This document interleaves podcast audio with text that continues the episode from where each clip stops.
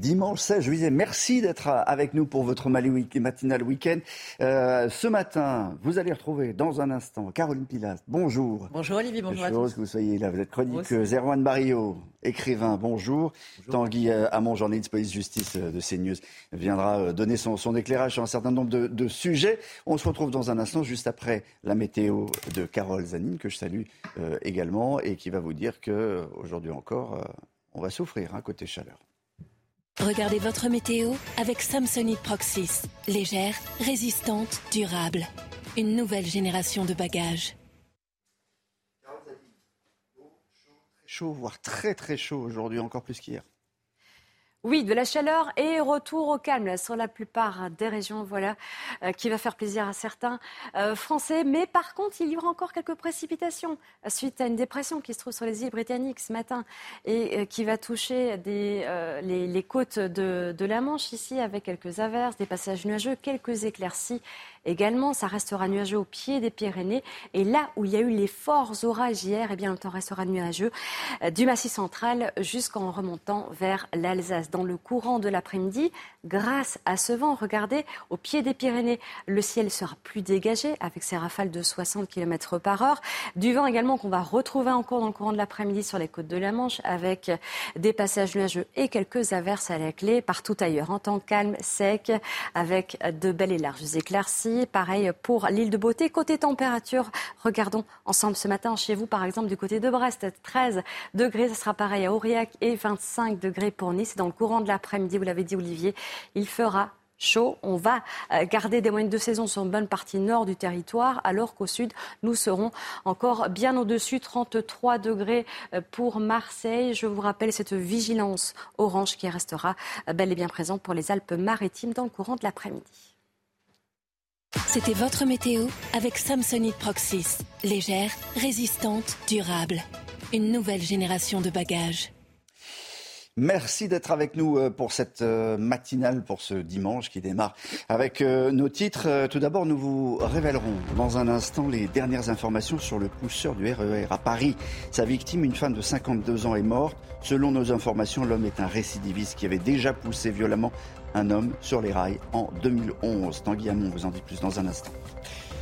L'Europe suffoque avec des températures qui se sont rapprochées hier des 40 degrés. Canicule également aux États-Unis ou au Japon, un phénomène qui risque de durer, disent les scientifiques. Et puis dans le journal, nous vous ferons découvrir un bon plan pour la rentrée. Et oui, déjà la rentrée, une application qui permet de payer nettement moins cher ses fournitures scolaires.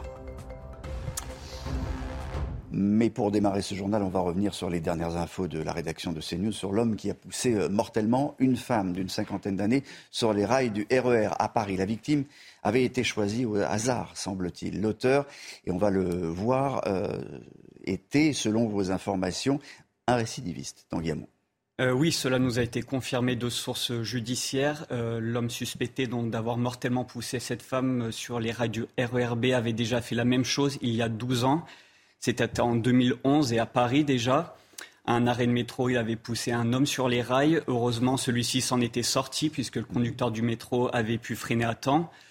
Euh, à l'époque, le suspect avait été poursuivi pour tentative d'homicide volontaire, mais la procédure s'était terminée sur un non-lieu pour euh, irresponsabilité pénale. Alors dans la nouvelle affaire, euh, celle de vendredi, le suspect, qui on le rappelle est âgé de 42 ans et né en Guinée, avait été placé en garde à vue, mais il a finalement été transféré en infirmerie psychiatrique. Alors selon nos informations, son état est en effet assez dégradé. Au moment de son interpellation, il a notamment dit aux policiers qu'il était Dieu et qu'il devait tuer des gens pour en ressusciter d'autres. Et enfin, chose inquiétante, il a indiqué aux policiers que son but était de tuer d'autres personnes, une personne âgée ou un enfant. peu de temps après son arrestation, il avait dit qu'il était placé en unité de soins intensifs euh, psychiatriques, euh, Caroline Pilast. Euh, ce qui est terrible, c'est qu'on a l'impression que on vient d'en avoir la confirmation, il y a récidive parce qu'on on ne sait pas, on ne sait pas regarder euh, ces gens-là, on ne sait pas les suivre en fait dans, le temps. On ne sait pas regarder, on ne sait pas soigner. Je vais enfoncer une porte ouverte, un poncif. Mais la psychiatrie est le parent pauvre de la médecine. Cela fait des années que ça dure. Et on a la sensation, avec la sortie de la Covid, qu'il y a de plus en plus de maladies mentales avérées. Alors cet homme a une pathologie mentale. Ça, c'est totalement, euh, une fois de plus, euh, déclaré. Hein, ça n'est pas juste une hypothèse. Mais effectivement, vous pouvez prendre hein, tous les secteurs de la société. Qu'est-ce qui pêche? Manque d'effectifs, manque de moyens manque de formation. Il faut faire quelque chose. Cet homme ne doit pas forcément aller en prison puisqu'il est malade. Irresponsabilité pénale. Chiquement parlant, exactement. Ça avait déjà été le cas. Ça avait déjà, déjà parlé d'irresponsabilité pénale. Mais alors qu'est-ce qu'on fait en fait de ces gens-là? Ils ressortent, ils se retrouvent dans la nature. Potentiellement, on peut tous être des cibles. Évidemment, j'ai une pensée particulière pour cette femme et pour sa famille. Quelle abomination Enfin, c'est terrible parce qu'on se dit, hein, on est livré à nous-mêmes face à une situation qui n'est pas réellement prise au sérieux depuis des années parce qu'il y a un manque de moyens criant mais sur tous les plans. Donc moi, je n'ai évidemment pas la solution, loin de moi l'idée du yaka faucon, mais en attendant, si cette personne ressort pour effectivement hein, mm. euh, ce fameux cahier des charges dont il a parlé à la police, tuer un enfant ou une personne âgée par la suite, qu'est-ce qui se passera? On aura nos yeux pour pleurer On en fera encore un fait divers? Je trouve que vraiment, faut se pencher sur euh, la question psychiatrique. C'est votre avis dans la matinale. Est-ce que euh, se faire pousser dans le métro est une peur, une préoccupation? Est-ce que vous y faites, vous y faites attention c'est vrai que je fais toujours attention à ne pas être euh, au bord du, quai. Et euh, je regarde aussi autour de moi euh, si je me rends compte qu'il y a quelqu'un qui est un peu, on va dire, qui, me, qui me semble un peu dangereux. Je fais attention, je m'écarte. Moi, j'ai toujours fait attention, surtout sur les quais. Je fais attention à gauche, à droite, parce que ici en France, on, on se connaît qu'il y a beaucoup de fous. je trouve que entre l'accès du quai euh, et, le train, quand il arrive, il y a un espace, il y a un écart très important qu'il faudrait euh, euh, trouver une solution. Bon, Erwan Barrio, en fait, les, gens un peu, on peut la trouille hein, quand ils prennent le métro. Je ne sais pas si vous prenez le métro, mais vous faites quand même attention à, qui vous entoure. Oui, oui, toujours. La question, effectivement, c'est qu'on ne peut pas juger les fous, mais en même temps, il faut protéger l'ensemble de la population. Et on est dans une société, malheureusement, qui sécrète de plus en plus de marginaux, notamment dans le métro. On l'a tous remarqué il y a de plus en plus de gens bizarres, de gens un peu désaxés, de gens qui euh, ont eu probablement des parcours très difficiles. Et il y aurait une étude à faire sur euh, les marginaux, parce que ça dit beaucoup de notre société, malheureusement. On va revenir maintenant sur euh, ce qu'a vécu un agriculteur du Tarn. Son verger a été saccagé vraiment saccagé. Ça s'est passé dans la nuit de jeudi à vendredi sur 3 hectares. Le ou les auteurs, ce serait plutôt des auteurs, n'ont pas été identifiés pour le moment, mais ce seraient des militants écologistes radicaux. Euh, c'est ce que dit le, maire du village ça s'est passé. D'ailleurs, il va plus loin. Il parle d'obsession des écolos radicaux depuis un an contre ces vergers. Et normalement, ce maire, Bernard Carillon, il est avec nous. Bonjour euh, Bernard Carillon, vous êtes maire de la commune de, de, Lavore. Vous maintenez cette déclaration? Bien sûr. En réalité, euh, c'est une opération commando qui a été montée il y a deux nuits ça ne peut pas s'expliquer autrement. Il a dû y avoir une dizaine ou une vingtaine de militants euh, écologistes euh, radicaux qui ont opéré euh, en étant guidés probablement par des gens du coin, parce que la parcelle qui a été saccagée, avec 7500 ou 8000 plants de pommiers, était plutôt enclavée.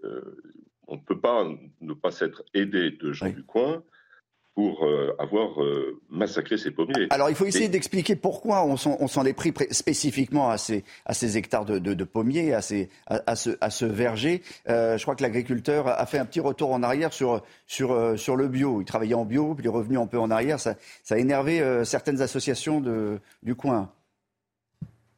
Oui, mais de, quoi se mêlent ces associations ou ces écologistes? Le bio aujourd'hui ne, ne se vend plus.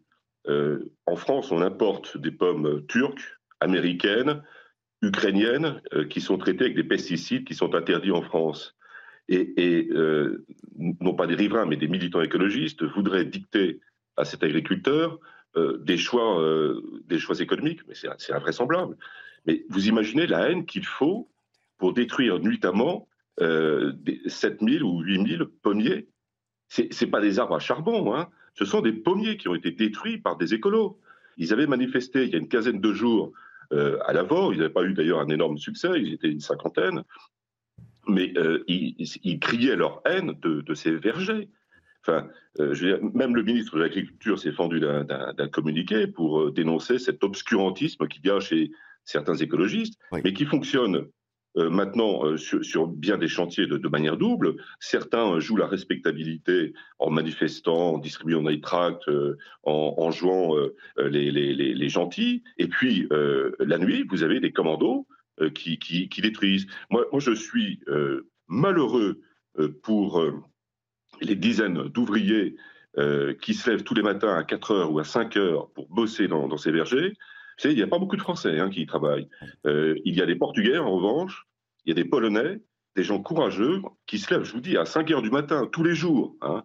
Alors Bernard euh, Carillon, juste une chose, je voulais, je voulais citer euh, d'abord euh, Éric Ciotti, puisque l'affaire, vous avez parlé du ministre de l'Agriculture, mais Éric Ciotti aussi a, a, fait ce tweet, 7500 pommiers attaqués dans la nuit de jeudi à vendredi par des terroristes verts, des terroristes verts, c'est pas rien. Trois mois de travail réduit à néant pour les agriculteurs, ça suffit. Appliquons la tolérance zéro face à ces groupuscules violents et dangereux. Je reviens vers vous, mais, mais quand même un petit, un petit tour de, table, euh, Caroline Pilas, là-dessus. L'écoterrorisme, ça existe aujourd'hui de manière violente. Encore un exemple.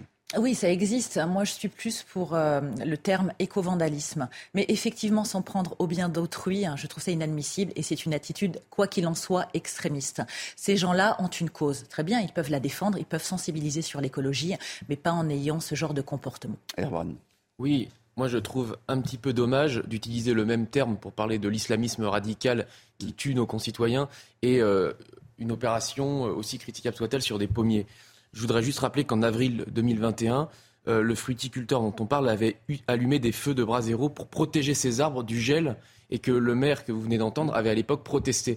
Donc le fruiticulteur aussi a une responsabilité. Évidemment, ça ne valait pas le coup de s'en prendre à ses pommiers et sûrement que le dialogue aurait pu être préférable. Mais en tout cas, voilà, je, moi, je critique ce terme utilisé par Eric Ciotti de terrorisme. Bon, on va écouter Bernard Carillon. C'est vrai que vous n'étiez pas très content parce qu'il a, il a, mis, il a mis le feu. Il y a eu des, euh, des, des, fumées noires qui ont, euh, empesté et puis ont, incommodé euh, certains des habitants du, du, du village. Mais cela dit, deux choses quand même qui sont assez, assez différentes. Une chose, on peut condamner de mettre le, le, feu à, de manière comme ça, incivile et, et, et, gêner tout le monde, mais d'un autre côté quand même, et euh, Monsieur le maire pouvait répondre hein, à, ça. Euh, s'en prendre un, verger de, cette manière, c'est inadmissible. Effectivement, l'agriculteur avait, euh, il y a deux ans, en avril, voulu protéger son, verger du, gel et avait utilisé des feux de bras zéro, etc. J'avais déposé plainte à l'époque. quelques personnes avaient été accommodées et étaient allées à, l'hôpital. personne n'est sorti de l'hôpital sur un brancard. Il faut, faut, pas exagérer non plus. Bon, depuis, cette entreprise a, multiplié les opérations euh, de, transparence sur euh, les conditions de la production de, pommes, euh, encore une fois, qui répondent à des, exigences contrôlées par les services de l'État, alors que nous importons en France, je vous le répète, des pommes des États-Unis, du Canada, euh, ou, d'Ukraine qui sont traités avec des pesticides qui sont mmh. interdits en France. Bon. Et on s'attaque à ce type d'exploitation. Enfin, c'est scandaleux. Et, euh, et, ça sera ma, toute dernière question. Vous, vous pensez que les, euh, les, agriculteurs, et ceux qui sont autour de vous, parce que c'est une, région où il y a beaucoup d'agriculteurs, là où vous êtes, ça, les, ça les impacte de, quelle manière? C'est-à-dire que certains baissent les bras, certains se disent à, quoi bon si c'est pour faire ravager mon, pommier est-ce qu'ils ont peur de cette pression au fond? Non, il y a une très grande colère chez les agriculteurs. Et d'ailleurs, je tiendrai une conférence de presse avec certains d'entre eux cet après-midi à 14h sur les, lieux de cette euh, opération euh, commando néo-terroriste, hein, euh, employant l'expression d'Eric Ciotti, je, la trouve assez juste parce que, encore une fois, s'attaquer de nuit à une production agricole, tandis que le jour on manifeste euh, semble-t-il, gentiment. C'est une opération qui est très dangereuse et qui va se développer en France. Oui. Hein. J'entends, votre colère et, votre crainte. Merci beaucoup, monsieur le maire, d'avoir été avec nous en direct ce matin dans la matinale de, de, CNews. On va parler encore politique, remaniement, remaniement imminent avec quand même euh, quelques points d'interrogation. Autour d'Emmanuel Macron en ce moment, il y a beaucoup de points d'interrogation, me semble-t-il. Va-t-il s'exprimer? Quand le fera-t-il? L'agenda du chef de l'État est chargé. La grande question qui reste en pointillé, et celle donc de ce remaniement. Thomas Bonnet fait le point et donne aussi le point de vue des Français sur l'action du chef de l'État. L'Élysée fait savoir qu'Emmanuel Macron va s'exprimer dans les prochains jours pour faire le bilan de ces 100 jours d'apaisement tel qu'il l'avait annoncé le 17 avril euh, dernier. On sait que ce bilan est jugé plutôt sévèrement par euh, les Français, si on en croit un sondage paru euh, dans le Figaro ce vendredi. 78% des personnes interrogées estiment qu'Emmanuel Macron n'a pas atteint ses objectifs et ils sont même 65% à réclamer un changement de Premier ministre. Alors est-ce qu'Emmanuel Macron va profiter de cette déclaration pour annoncer un remaniement ministériel bien, on verra bien. Il pourrait être tenté de remplacer Elisabeth Borne, à qui, je vous rappelle, il avait confié la mission d'élargir la majorité, ce qui n'est pas réellement une réussite mais on peut aussi s'interroger sur la pertinence d'un remaniement en plein cœur de l'été, alors que la plupart des Français sont en vacances et ne suivent pas avec assiduité les débats euh, politiques. La vraie question, en réalité, c'est de savoir quel cap souhaite imposer Emmanuel Macron euh, à l'aube de cette euh, rentrée 2023. Quel message voudra-t-il faire passer aux Français? On sait qu'il y a la loi immigration qui est en préparation à l'Assemblée nationale.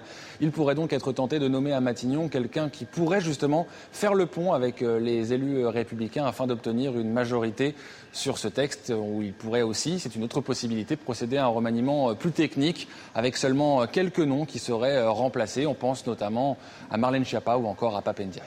C'est ce que dit exactement un sondage qui est assez intéressant, sondage pour Odoxa. Je vais vous montrer les ministres que les Français souhaitent voir rester. et alors, dans ce tableau qui va apparaître, le voilà, Bruno Le Maire est en tête. 37% des Français souhaitent qu'il reste.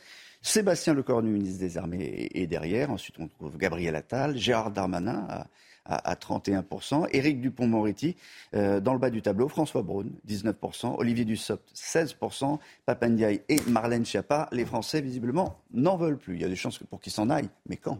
Ah bah ça c'est la grande hypothèse et c'est l'arlésienne. Honnêtement, de toute manière, il n'y a que M. Macron qui décidera de parler. Quand il le fera, qui décidera-t-il de garder? Mais pour moi, ça ne change pas grand-chose parce que ça sera la même vision, ça sera le même cap. Que Mme Borne reste ou non, ça sera le jeu des chaises musicales. La question aussi, c'est de savoir si ça, a un sens de faire un, remaniement aujourd'hui. Ou mieux vaut le faire à. Enfin, les Français sont en vacances, etc. Sans doute que ça n'aura aucun impact. Absolument. Quand on fait un remaniement, en général, c'est pour donner une nouvelle orientation. C'est pas uniquement pour virer les mauvais. Et là, faire un remaniement technique pour simplement retirer les deux, trois ministres euh, les plus détonnants, euh, ça ne se justifierait pas. Je voulais qu'on parle de la canicule qui s'étend sur l'Europe. La France compris, la journée d'hier avait plusieurs records de chaleur pulvérisés. On va faire euh, le point tout de suite avec Célia Judas. De l'Europe à la Chine, en passant par les États-Unis, c'est une canicule record qui perdure partout dans le monde. Avec des températures qui frôlent les 40 degrés, l'Italie, l'Espagne ou encore l'Allemagne subissent de plein fouet la canicule, tout comme la Chine et le Japon. De l'autre côté du globe, aux États-Unis, la Californie est connue comme l'un des endroits les plus chauds du monde. Et pour cause, hier les températures relevées indiquaient 48 degrés et grimperont jusqu'à 54 degrés aujourd'hui. Des températures excessives aux lourdes conséquences, les États-Unis, le Canada ou encore la Jordanie sont actuellement touchés par de sévères incendies. En France et au niveau mondial, le mois de juin a été le plus chaud jamais enregistré. En Grèce, les autorités ont décidé de fermer l'acropole d'Athènes aux heures les plus chaudes. Distribution d'eau et gestes de premier secours. Sur place, les équipes de la Croix-Rouge veillent à la santé des visiteurs. La canicule est un phénomène naturel dangereux. L'été dernier en Europe, les fortes températures ont causé la mort de 60 000 personnes. 7h15 sur CNews, le rappel des titres, Augustin Donadieu. Bonjour Olivier, bonjour à tous. Jean-Luc Mélenchon charge la police. Le leader de la NUPES dénonce sur son blog un racisme dans les rangs des forces de l'ordre, affirmant la population a davantage peur des violences policières qu'auparavant. L'ancien candidat à la présidentielle dénonce la jonction dans les faits entre Emmanuel Macron et l'extrême droite. Il épingle, selon ses mots, tout l'alignement des partis du prétendu arc républicain, ce ramassis rance de tous, les de tous les réactionnaires sur les positions du RN, évoquant même un festival de déclarations racistes durant les émeutes. Gérald Darmanin devrait présider la cérémonie des obsèques de Manon, cette jeune sapeur-pompier de 19 ans qui est décédée en intervention. La jeune femme a été victime de la chute d'un arbre frappé par la foudre sur lequel elle intervenait. Manon appartenait à la caserne des sapeurs-pompiers du petit village de Culan, dans le Cher, où les drapeaux ont été mis en berne. Et c'est officiel, Lionel Messi jouera jusqu'en 2025 à l'Inter Miami. L'équipe floridienne qui compte parmi ses propriétaires David Beckham présentera sa nouvelle recrue dans la journée lors d'une cérémonie. Le détenteur de 7 ballons d'or pourrait faire ses débuts sur le terrain dès vendredi prochain. L'Inter Miami est actuellement dernier de la division Est de la Major League Soccer. Si vous avez envie de vous rafraîchir les, idées, vous pouvez aller dans, des endroits climatisés, au hasard un supermarché. Si vous êtes déjà allé ces temps-ci, vous êtes aperçu que le rayon le plus important en ce moment, celui des fournitures scolaires. On n'est pas parti en vacances quand on anticipe déjà la rentrée des classes, c'est déprimant. Mais pourquoi acheter du neuf quand il existe de la deuxième main, très peu ou pas du tout utilisée Coup de projecteur ce matin sur une appli très intéressante de revente de fournitures scolaires. Alors que les vacances d'été viennent de débuter, Fatima pense déjà à la liste de fournitures scolaires de ses filles. Et pour faire baisser la facture, elle se dirige vers la seconde main, grâce notamment à l'application Bips. Pour mes achats, j'ai acheté donc euh, ça. C'est tout neuf. C'est une boîte de, euh, de surligneurs euh, pour les enfants et puis ce genre de couleurs, elles adorent. Pour ce lot de deux trousses et de surligneurs, Fatima a déboursé 3 euros contre une dizaine d'euros dans le commerce. Une application qui lui permet également de mettre en vente certains produits restés dans les placards. Moi, je les ai mis en tout cas euh, dans, à un prix symbolique. Franchement, j'ai mis le sac à 4 euros alors que je l'ai acheté à peu près 80 euros. Pareil pour les trousses, j'ai fait un lot pour les 4 à 1 euro. Et euh, les stylos, pareil, le tout, je l'ai mis à 1 euro aussi. Donc, euh, sachant que ne serait-ce que cette gomme-là euh, coûte 5 euros. Une application de seconde main de produits pour enfants qui permet de réduire considérablement le budget des familles. La rentrée scolaire, en moyenne, c'est plus de 250 euros de budget par enfant. Et donc, dans le contexte actuel, évidemment, c'est une interrogation pour beaucoup de familles. Et donc on se rend compte qu'il y a de plus en plus de familles qui s'ouvrent à des usages qu'on n'imaginait pas forcément euh, immédiatement, mais par exemple acheter des fournitures scolaires d'occasion. Euh, tous les ans, on constate qu'il y a de plus en plus de familles qui recherchent des fournitures scolaires pour leurs enfants. Un marché en constante évolution. L'application qui compte 1,5 million d'utilisateurs en France et Belgique a vu ses ventes tripler en un an. Très bonne idée. Très très bonne idée. Hein. C'est une excellente initiative en cette période inflationniste. Évidemment. Vous, avez jeté un coup d'œil à, ceux et celles qui étaient promus pour la Légion d'honneur, 14 juillet. Vous avez vu qu'on a, on a Henri, le héros du sac à dos d'Annecy, qui est devenu le pèlerin des, cathédrales. On va reparler de lui dans un instant. Euh, il y a aussi euh, Patrick Poyanet, ancien euh, DG de, Total. Ça, ça fait... ça fait, des, ça fait beaucoup de, voix contre. Hein. Je ne sais pas si vous avez remarqué. Et alors, il y a le préfet de l'Hérault qui avait dit les délinquants de claque et au lit. Bonne idée, ça. J'ai pas entendu euh, Sandrine Rousseau. Mais euh, pourquoi je vous parle d'Henri? Parce que euh, tout l'été, on va le retrouver faire le tour des, clochers de France. Aujourd'hui, il est à Besançon.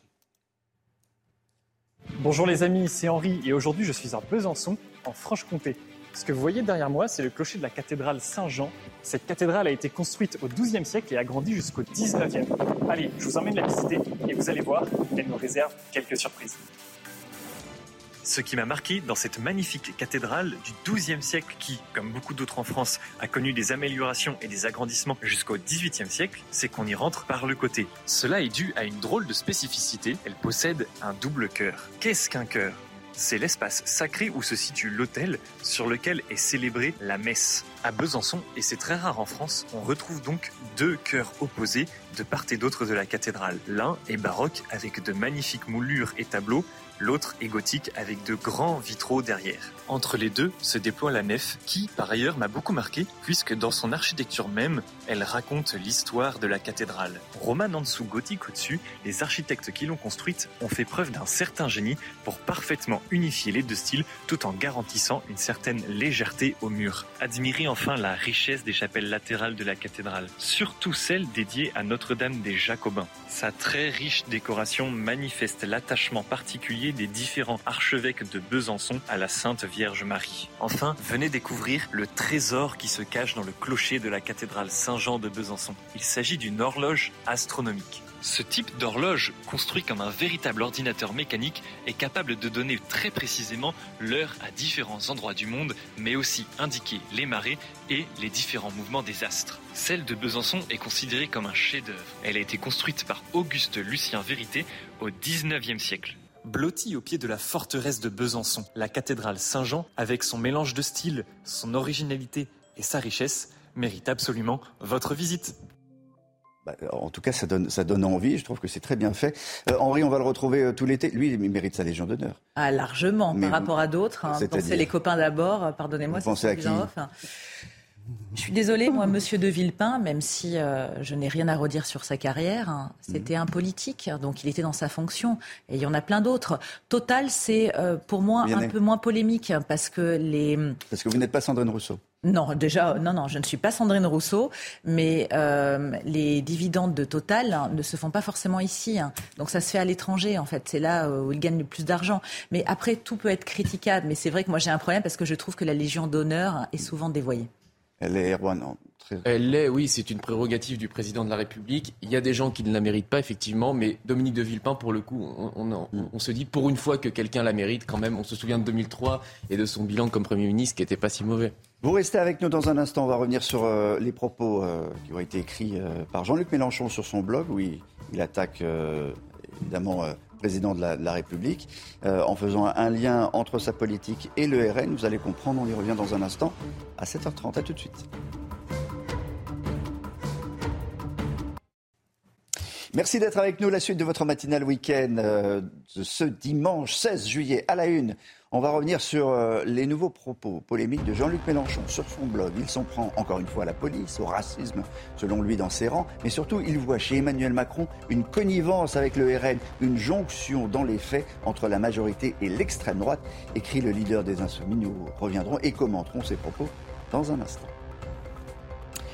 Toujours aucune trace du petit Émile, deux ans et demi, disparu il y a maintenant plus d'une semaine dans le hameau du Haut-Vernay, dans les Alpes de Provence. Plus de battues, plus de ratissage. Le village est bouclé. Hier soir, une messe a réuni parents et habitants. Célia Barotte était à, cette messe, elle nous racontera.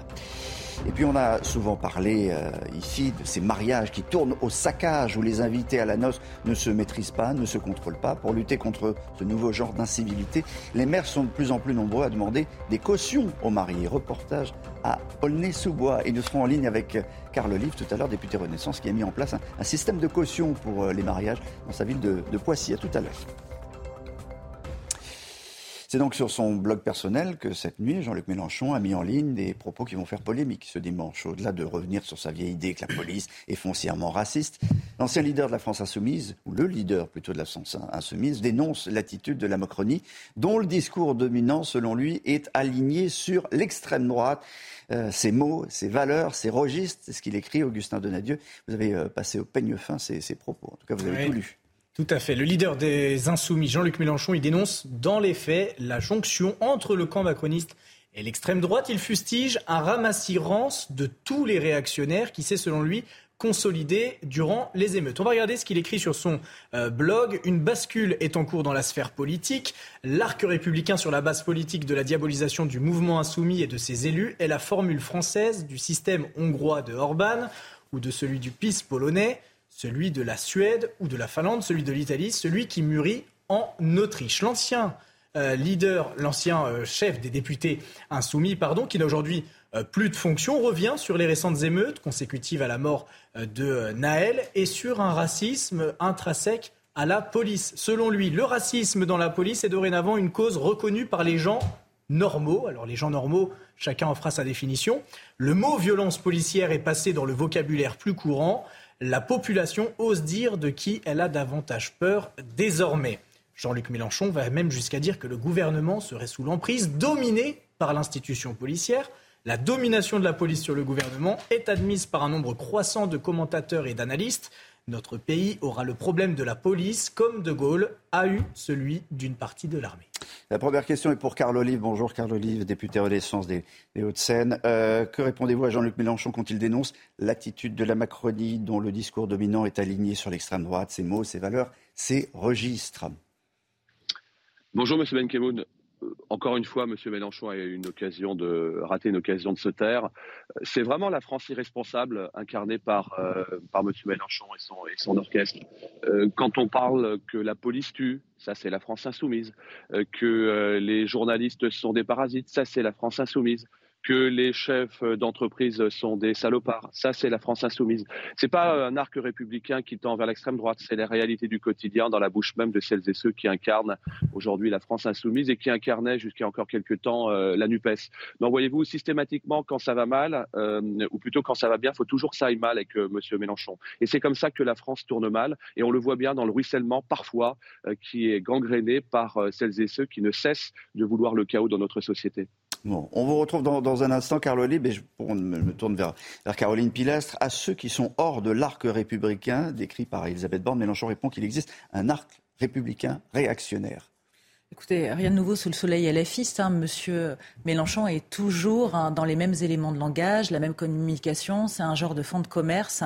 Ça ne fait pas avancer le débat. Écoutez, on a l'impression que ce sont des guerres intestines entre les différents partis. Hein, très bien. Il y a la majorité versus l'opposition. Et après, qu'est-ce qu'on entend? Qu'est-ce qu'on apprend de plus? Rien à part la haine constante qui clive un peu plus le pays. Monsieur Mélenchon est toujours dans son couloir, pour moi, anti-républicain depuis un long moment. Les sondages dernièrement ont prouvé qu'LFI avait dévissé parce qu'ils n'ont pas pu répondre correctement aux émeutes, contrairement à la majorité silencieuse qui a été choquée, outrée de ce qui s'est produit. Moi, je n'ai pas vraiment envie de commenter ça parce qu'il n'y a pas grand-chose à dire, à part que c'est du buzz permanent. Du buzz permanent quand il parle de d'une famille euh, politique, celle du chef de l'État, comme du parti de la matraque et du LBD Oui, il cherche à être l'opposant numéro un à Emmanuel Macron. C'est une stratégie euh, du chaos, une stratégie de la peur, une stratégie de l'opposition systémique.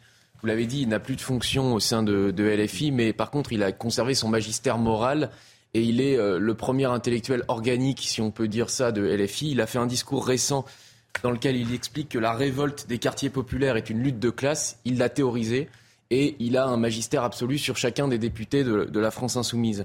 Sa stratégie, elle est très simple, c'est opposition au système, ce qu'il appelle le système. Il l'avait d'ailleurs théorisé en disant qu'ils s'en aillent tous. Il faut un grand coup de balai, etc. On se souvient de ces formules. Il s'en prend à tous les corps constitués, donc évidemment la presse, vos confrères euh, du JDD et du Monde sont ciblés dans la tribune. Il s'en prend évidemment à la police et surtout il dit qu'il est seul. C'est le vilain petit canard. Ah ben c'est celui qui est la victime. C'est celui qui est la victime, y compris de ses, y compris de ses alliés, puisqu'il fustige également Olivier Faure et le Parti communiste français dans, dans, dans, son, dans sa note de blog. Et vu ce qu'il met dans, dans, les dents de la police, c'est pas elle qui va l'aider hein, à supporter les à supporter les coups. C'est l'homme seul, l'homme providentiel est seul. On y reviendra sans doute tout à l'heure. Dans l'actualité, euh, toujours ce fait divers euh, tragique et, avec beaucoup de points d'interrogation. Aucune trace du petit Émile, deux ans et demi disparu il y a maintenant plus d'une semaine dans le hameau du Haut-Vernay, dans les Alpes de Haute-Provence. Plus de battues, plus de ratissage. Village est, bouclé. Et je le disais, hier soir, c'est la Barotte, euh, il y a une messe qui a, réuni les, habitants du village et la famille. Alors Olivier, il s'agissait euh, d'une messe en l'église euh, du euh, Vernet, le village qui se trouve en dessous du hameau du Haut-Vernet. Une messe qui a commencé par une intention de prière pour, les, pour Émile et sa famille. Mais tous les jours, dans la chapelle du hameau du Haut-Vernet, il y a une messe qui est organisée pour la famille d'Émile qui euh, euh, est retranchée euh, dans, ce hameau puisque le secteur est bouclé par un arrêté municipal qui est effectif jusque demain. pour l'instant, la famille d'Émile est restée sur les lieux où a été aperçu pour la dernière fois le petit garçon. Selon euh, les dernières informations que nous avons pu euh, recueillir sur le terrain, des amis euh, sont venus rejoindre la famille, cette grande famille d'une vingtaine de personnes. Alors les, prêtres se relaient pour accompagner cette famille dans la douleur, dans cette épreuve. apparemment, il y a beaucoup euh, d'incompréhension, euh, euh, ce qui est normal concernant cette, cette disparition très inquiétante. La famille essaye de se plonger dans la foi pour garder espoir, pour continuer à, espérer un retour du petit garçon, même si les recherches, vous l'avez dit, sont, sont arrêtées sur le terrain. L'enquête se poursuit. Les enquêteurs analysent désormais toutes les, tous les indices, tous les éléments qui ont pu être recueillis et récoltés lors des derniers dernières, fouilles, euh, lors des derniers ratissages. Pour l'instant, euh, aucune piste n'a été dévoilée, mais aucune hypothèse n'est privilégiée ou encore écartée. Juste une dernière petite chose très rapide, Célia, parce que ça fait quelques jours que vous êtes dans, ce village. Le village est bouclé, la messe, euh, vous avez pu y assister, mais on n'a pas d'image, on ne peut pas filmer, les gens ne, vous parlent pas. Hein. on a l'impression que toute la communication, en réalité, est tenue et bouclée. Oui, c'est la volonté du maire, mais aussi euh, des habitants de retrouver une certaine tranquillité euh, dans ce hameau, dans ce village euh, perdu dans les montagnes. Pour l'instant, personne ne souhaite s'exprimer. Tout le monde respecte l'intimité de la famille. Tout le monde attend aussi de nouvelles déclarations du procureur de la République de Digne-les-Bains. On attend de, de, bonnes nouvelles, des nouvelles positives concernant l'enquête, mais pour l'instant, c'est d'abord le temps de la justice qui est en cours. Si, euh, euh, Caroline et Erwan, question également pour vous. Ça ne vous étonne pas que personne ne parle, en réalité, et qu'on contrôle à ce point la communication? Oui et non, dans le sens où la famille évidemment est traumatisée, en plus avec la malveillance liée mm. à certains qui ont mis des cagnottes en ligne pour l'appât du gain. Je me dis qu'ils ont envie hein, euh, d'être en autarcie, hein, vraiment de euh, s'orienter sur leur douleur et ne pas parler à la presse ou aux badauds qui potentiellement pourraient venir dans leur village. Donc je ne suis pas mm. surprise psychologiquement, humainement parlant. Non, mais je veux dire, ça ne se passe pas souvent comme ça, Erwan. Oui, c'est vrai. On boucle totalement euh, les, accès. C'est vrai. Pour les cas similaires, en général, on, arrive à avoir des interviews des voisins, euh, de la famille plus ou moins proche. Là, on a eu euh, effectivement le maire. Mais c'est vrai qu'il y a une chape de plomb mm. qui est tombée sur cette affaire et beaucoup de questions. Qu'est-il arrivé à l'enfant? S'est-il perdu? A-t-il été enlevé? Et les Français sont tous inquiets, je pense, de cette histoire. L'enquête, ben l'enquête pour le moment, elle donne pas grand-chose, mais les enquêteurs ont récolté énormément de témoignages, de récits. Ils traquent aujourd'hui les détails et cherchent aussi les, incohérences qui pourraient les, mettre sur une piste. Et pour cela, ils sont aidés d'un programme informatique baptisé Anacrim. Explication de Maxime Lavandier. C'est un logiciel régulièrement utilisé dans les enquêtes criminelles. De son nom Anacrim, il permet dans un premier temps de regrouper l'ensemble des éléments récoltés. Quand on a une affaire très longue, on a des enquêteurs au bout de 10-15 ans qui ne sont pas les mêmes que ceux du début. Ils ont besoin de trouver dans la machine, plutôt que de retourner des tonnes de papier, les éléments qui ont pu être intéressants. La couleur d'une voiture, l'heure d'arrivée d'un témoin. Disposant d'une intelligence augmentée, Anacrim peut ensuite analyser ces données et relever les incohérences de certaines versions ou des éléments rapportés. Un logiciel qui va permettre également de faire des frises chronologiques, c'est-à-dire un déroulé du temps. Dans l'affaire de l'enlèvement, par exemple, les grands-parents disent que le petit a disparu à 17h30. Imaginons qu'un témoin l'ait vu à 17h15. On va se rendre compte qu'il y a une erreur. Cependant, pour tirer le maximum du logiciel, il faut bien l'alimenter. Il faut lui donner à manger un maximum de données. Donc, euh, les analystes sont parfaitement formés à ça. Tout ce qui peut avoir un intérêt matériel, tout ce qui à un moment donné peut faire l'objet d'un recoupement d'une comparaison doit être rentré dans la machine. Le logiciel Anacrim a déjà fait ses preuves, notamment pour l'affaire du petit Grégory ou encore de celle de Nordal-Lelandais pour le meurtre d'Arthur Noyer. Comment mettre fin au débordement qui euh, entoure parfois certains mariages? Il y a des maires qui prennent des décisions euh, radicales. Ils ont sans doute raison. L'annulation, ça arrive, mais quand on annule, c'est que c'est déjà trop tard. L'anticipation, c'est plus intéressant. Et pour ça, l'idée, c'est d'obliger les futurs mariés à déposer une caution une caution euh, qu'on pourrait appeler anti-débordement. Ça concerne les débordements à l'intérieur de la mairie comme à l'extérieur. Alors, exemple à Aulnay-sous-Bois, on a fait un, petit tournage hier, Charles Baget et Mathilde Ibanez, et puis ensuite on en parlera avec euh, Carl Olive qui a déjà mis ça en, place pour euh, sa ville de Poissy. Ils vont se dire oui pour la vie et c'est en musique qu'ils arrivent à la mairie. Comme de nombreux autres mariés, leur journée va être festive et romantique. Pourtant, sur les 350 mariages célébrés à la mairie d'Aulnay-sous-Bois chaque année, environ 5% se terminent en débordement avec de nombreuses dégradations. un moment du déchaînement, on ne respecte ni le code de la route, ni le code pénal. Ça veut dire qu'on peut casser des chaises, saccager des rideaux, insulter les élus. Lors d'un récent mariage, des tirs de mortier ont été tirés sur la mairie. Le maire a donc décidé de sévir. Il sera demandé une caution de 1000 euros afin de, si jamais il y a débordement, si jamais il y a casse, on garde la caution. Ça n'est pas pour punir les 350 mariages qui se passent bien. C'est pour cette petite minorité qui confond festivité et saccage. Pour ces jeunes mariés, ils ont préféré directement prévenir leurs invités. Nous, on a mis les choses au clair. Euh, bon, là, la famille est très calme, les amis sont calmes, on, se connaît, mais il y a d'autres familles où c'est un peu compliqué. Une caution et surtout un montant qui divise les convives dommage aussi de mettre cette responsabilité aux mariés, sachant qu'on n'est pas responsable de ce que nos invités peuvent faire. Si effectivement ça casse et qu'il faut euh, dissuader les gens, bah moi je suis, je suis favorable, je suis euh, complètement d'accord avec le maire. D'autres villes comme Pontoise, Poissy et Évreux l'ont déjà mise en place. À Aulnay-sous-Bois, cette mesure entrera en vigueur à l'automne prochain. Carl Olive est avec nous, je le disais, député Renaissance des Hauts-de-Seine et, maire de, Poissy, ancien maire de Poissy. Vous avez passé la, main, mais vous avez mis en place ce genre de, choses, euh, de caution. c'est aussi 1000 euros à Poissy? Faut pas que le, jour de fête devienne un jour de défaite, euh, ce jour de fête pour les mariés, mais ce jour de fête euh, aussi pour euh, les administrés d'une collectivité qui sont heureux de voir des, mariages dans leur ville. Alors on a effectivement décidé de mettre cette, cette caution de 1000 euros. Fred Beckenmoon, c'est exactement de la même manière que quand vous étiez par exemple DJ, que vous louiez des, des salles. Il y a toujours une caution quand on réserve une salle. C'est un petit peu, c'est un petit peu la même chose. Moi, je ne souhaitais pas que les incivilités à l'extérieur de l'hôtel de ville, avec des voitures qui arrivaient pétaradantes, avec du des avec des gens qui étaient sur les capots, euh, qui bloquaient les ronds-points, s'invite également à l'intérieur de l'hôtel de ville, avec des gens qui étaient debout sur, euh, sur les sièges, en insultant, comme l'a dit le, euh, collègue d'Aulnay-sous-Bois, eh les officiers d'état civil, que tout ça se transforme en, finalement en cauchemar, avec des officiers d'état civil qui arrivaient la, la boule au ventre. On a mis une caution de, de 1000 euros après avoir signé une charte, une charte du, du mariage, parce que c'est important qu'on soit, je dirais, dans une main ferme dans un, dans un gant de velours. Il faut que ça reste, ça reste une fête. Euh, alors, on a mis une caution pour euh, les gens qui arrivaient en retard, c'est arrivé. Parfois, c'est une demi-heure, parfois, c'était une heure. Parfois, il y avait même des ah annulations.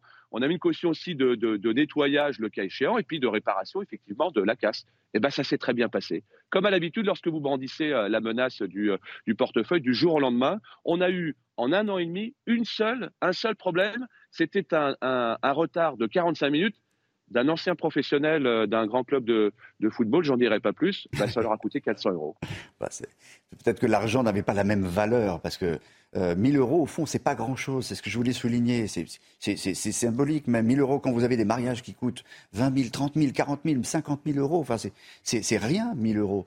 Mais si ça marche, c'est bien. C'est le prix du, du, respect. Je fais un petit tour de table. Caroline Pilas. On peut faire exploser sa joie, exposer son bonheur sans faire preuve d'incivilité euh, et d'un manque de savoir-vivre.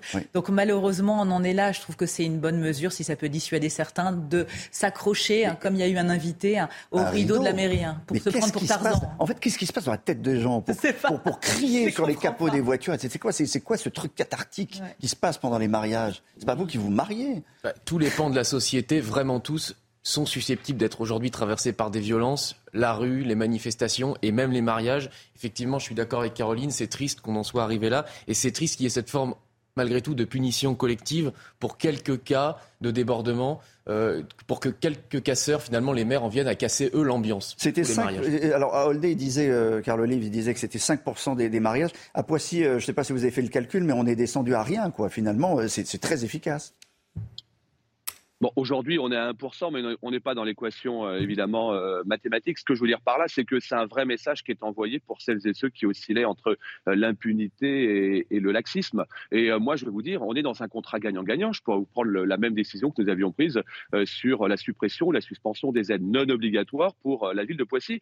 aujourd'hui, la, société est ainsi. On doit avoir une, une, réciprocité entre les droits et les devoirs. Et quand on est dans un contrat gagnant-gagnant, vous savez, c'est comme dans le sport. Vous êtes dans le jeu, vous êtes en dehors du jeu. Mais ça, veut dire que ça pourrait marcher aussi pour euh, des allocations, pour d'autres casses, etc. Parce qu'on avait des, émeutes, il y a eu des incendies. Pourquoi, pourquoi ne pas appliquer ce même genre de, choses euh, ah ben, c'est-à-dire que, comme vous le disiez tout à l'heure, M. Benkemoun, l'important, c'est d'anticiper euh, cette euh, décision de suspendre ou euh, d'annuler les aides. Je dis bien non obligatoires hein, mhm. pour celles et ceux qui enfreignent finalement d'être de bons citoyens. On l'a mis en place il y a trois ans et on a peu de difficultés. On a baissé la délinquance mineure de près de 30% et on fait 75% aux, élections, aux dernières élections municipales. Bah, c'est pas du tout une question, c'est pas du tout une question d'extrême, comme, comme, dirait le chantre Mélenchon. C'est simplement une question finalement de, logique et, et de normalité normalité dans une société qui ne demande que ça. Il faut s'en inspirer. Sinon, le remaniement des infos? Ben, vous allez peut-être m'en donner, monsieur Benkemoun. Moi, j'en ai pas. Euh, eh ben, je comptais plutôt euh, sur vous, là, ce matin, pour, pour eh m'en ben, donner. Ce que, disait, ce que disait Coluche, c'est quand on sait, quand on sait pas, on ferme sa gueule. Donc, euh, moi, bah, voilà. eh ben, je vous dis au revoir, alors, monsieur Carlo Olive. Bon, Merci beaucoup, salut. 7h47, on est un peu en retard sur ces news. Le rappel des titres, Augustin Donadieu. Je ne sais pas si pour, pour qui c'était. Aucune idée.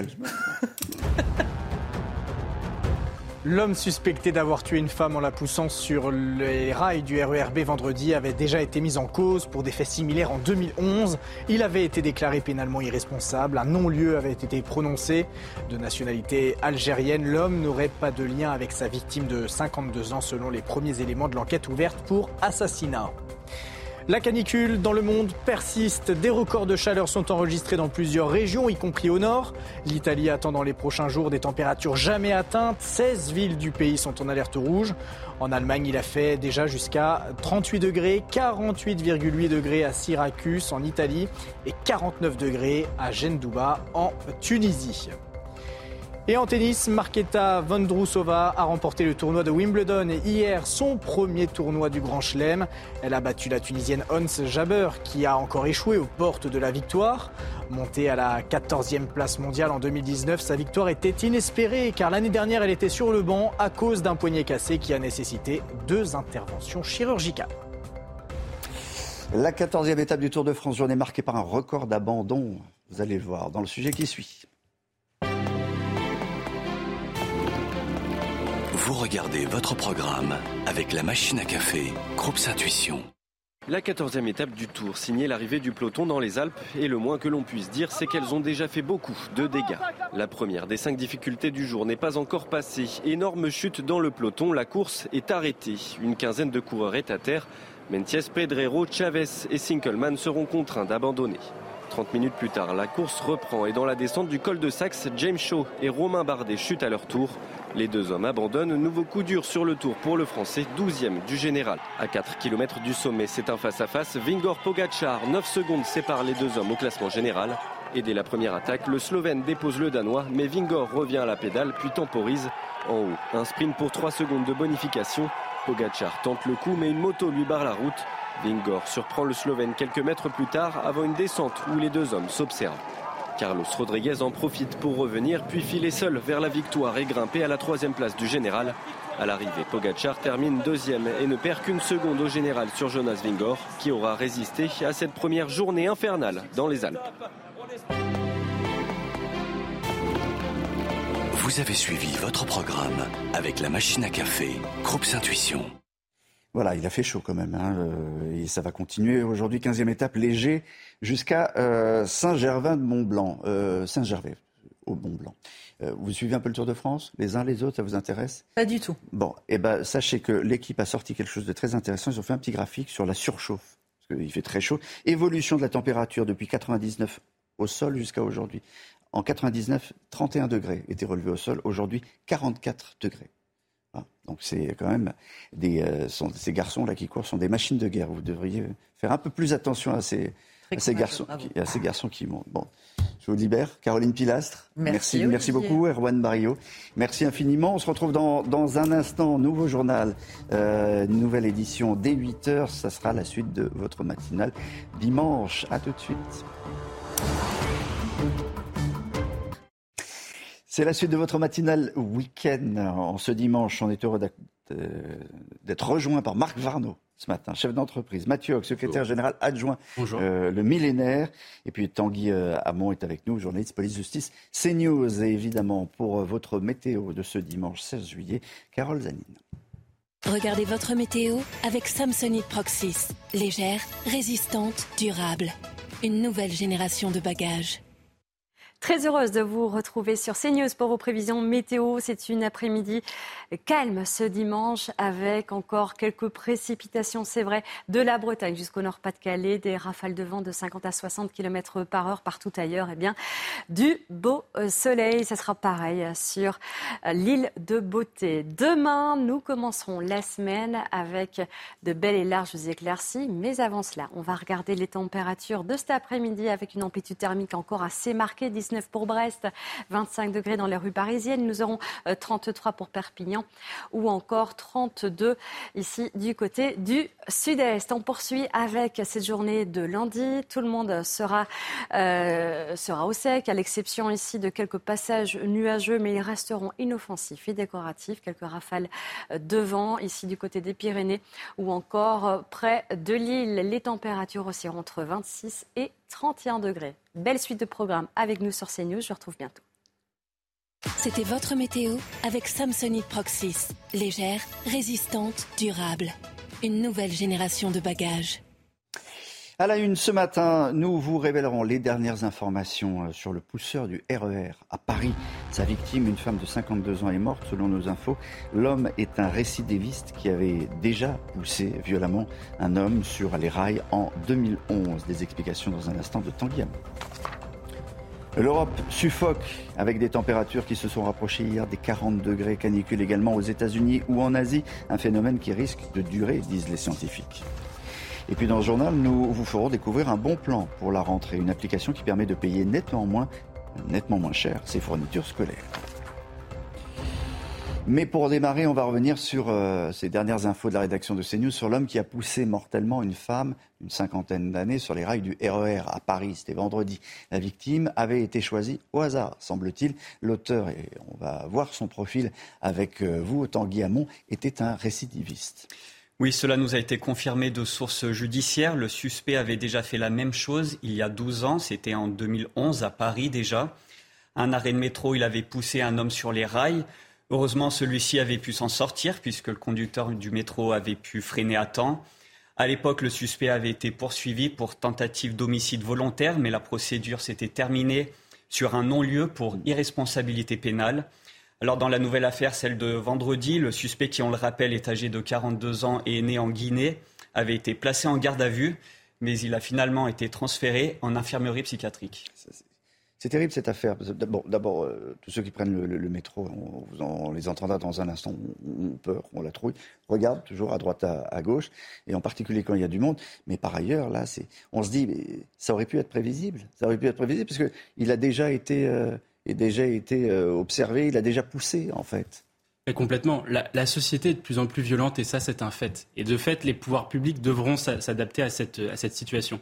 Moi, je vois deux éléments dans le profil qu'a indiqué votre rédaction, c'est d'une part son état psychologique, et ce qui me permet de dire un mot sur euh, l'état de la psychologie en France, qui est le parent pauvre du médical. Moi, j'ai appris hier soir qu'il y avait 120 euh, 000 lits euh, en psychiatrie. Aujourd'hui, il y en a plus que, en 1970, alors qu'il y en a plus que 50 000 aujourd'hui. C'est le premier élément. Donc pourquoi cette personne-là, alors qu'il y a de plus en plus de tarés dans notre pays, n'est pas enfermée? Et puis le deuxième point que je vois aussi, c'est euh, la question de euh, il était étranger et donc ça pose la, question que vous allez soulever sur les insécurités dans les transports en commun qui sont le fait beaucoup pour beaucoup d'étrangers. Bon, j'ai pas fait le, lien entre les deux, mais la psychiatrie c'est intéressant. Le nombre de lits c'est intéressant. On peut se dire il y a moins de lits parce qu'il y a plus de, suivi ou, la, façon de, regarder les, euh, problèmes psychologiques des uns et des autres a, a, changé, évolué. Mais là en fait on a affaire à un récidiviste. Il a poussé.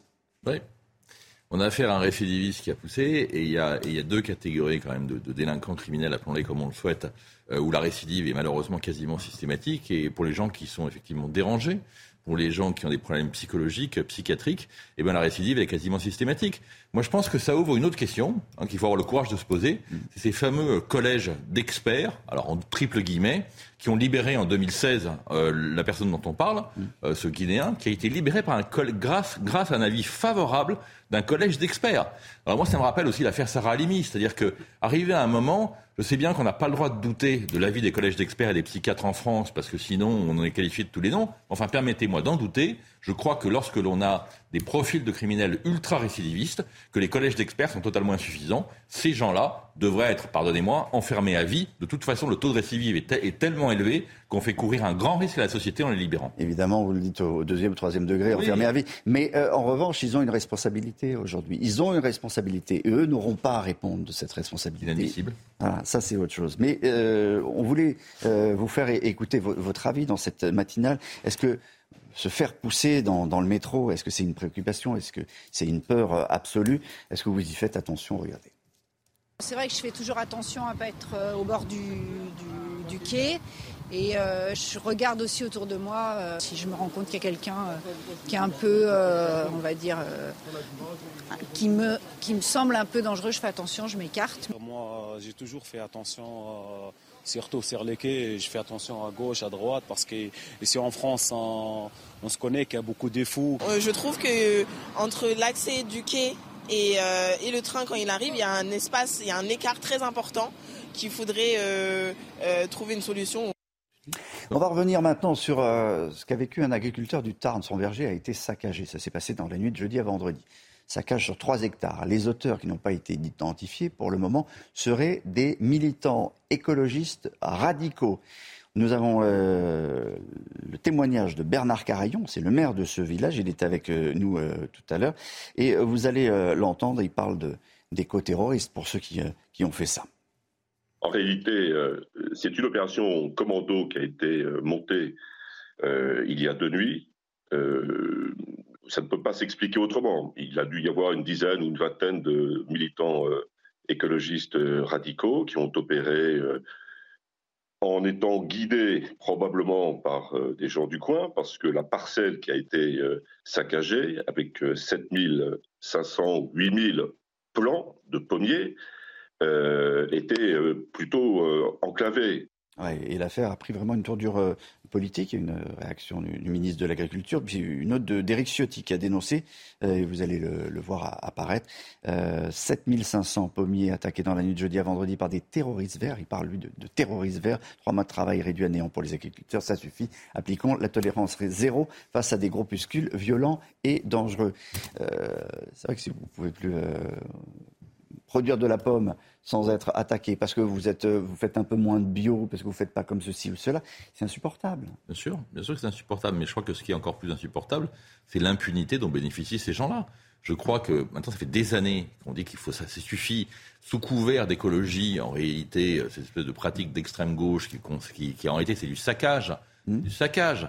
Donc quand on va, alors on se donne, alors ils se donnent bonne conscience en disant que c'est pour protéger la terre qu'ils vont détruire les arbres de cet arboriculteur. Enfin, c'est, pardonnez-moi, mais c'est la justice. Il, faisait du bio, il, a, il, il, a, il en a fait moins sur sa, parcelle. Tous les hein, prétextes sont bons à ce que, que ce soit à Sainte-Savine, que ce soit Extinction Révolution qui bloque les routes, eux qui coupent les arbres. Enfin, je veux dire, arriver à un moment, il faut quand même appliquer la loi. Si vous, vous décidez de couper des arbres, vous êtes arrêté par les gendarmes, vous serez poursuivi. Pourquoi eux ont le droit systématiquement de saccager sans poursuite? Alors le problème de eux, c'est qu'on ne sait pas. La justice n'a pas trouvé qui ils étaient. Il y a des, suspicions, Mathieu. Bah, en tout cas, moi, je rejoins le point d'Éric Ciotti. Je pense que ce sont des terroristes verts, ce sont des milices vertes qui, euh, après avoir saccagé nos capacités industrielles et énergétiques, saccagent le monde agricole. Et moi, je voulais revenir peut-être sur un, deux éléments qui sont euh, que je vais illustrer, c'est euh, par rapport aux agriculteurs, c'est que les agriculteurs ils font face aujourd'hui à un double défi. Un défi lié à la production, il y a une crise de la production, on produit moins qu'avant, on arrive moins à exporter, surtout dans la filière euh, des, fruits, où on a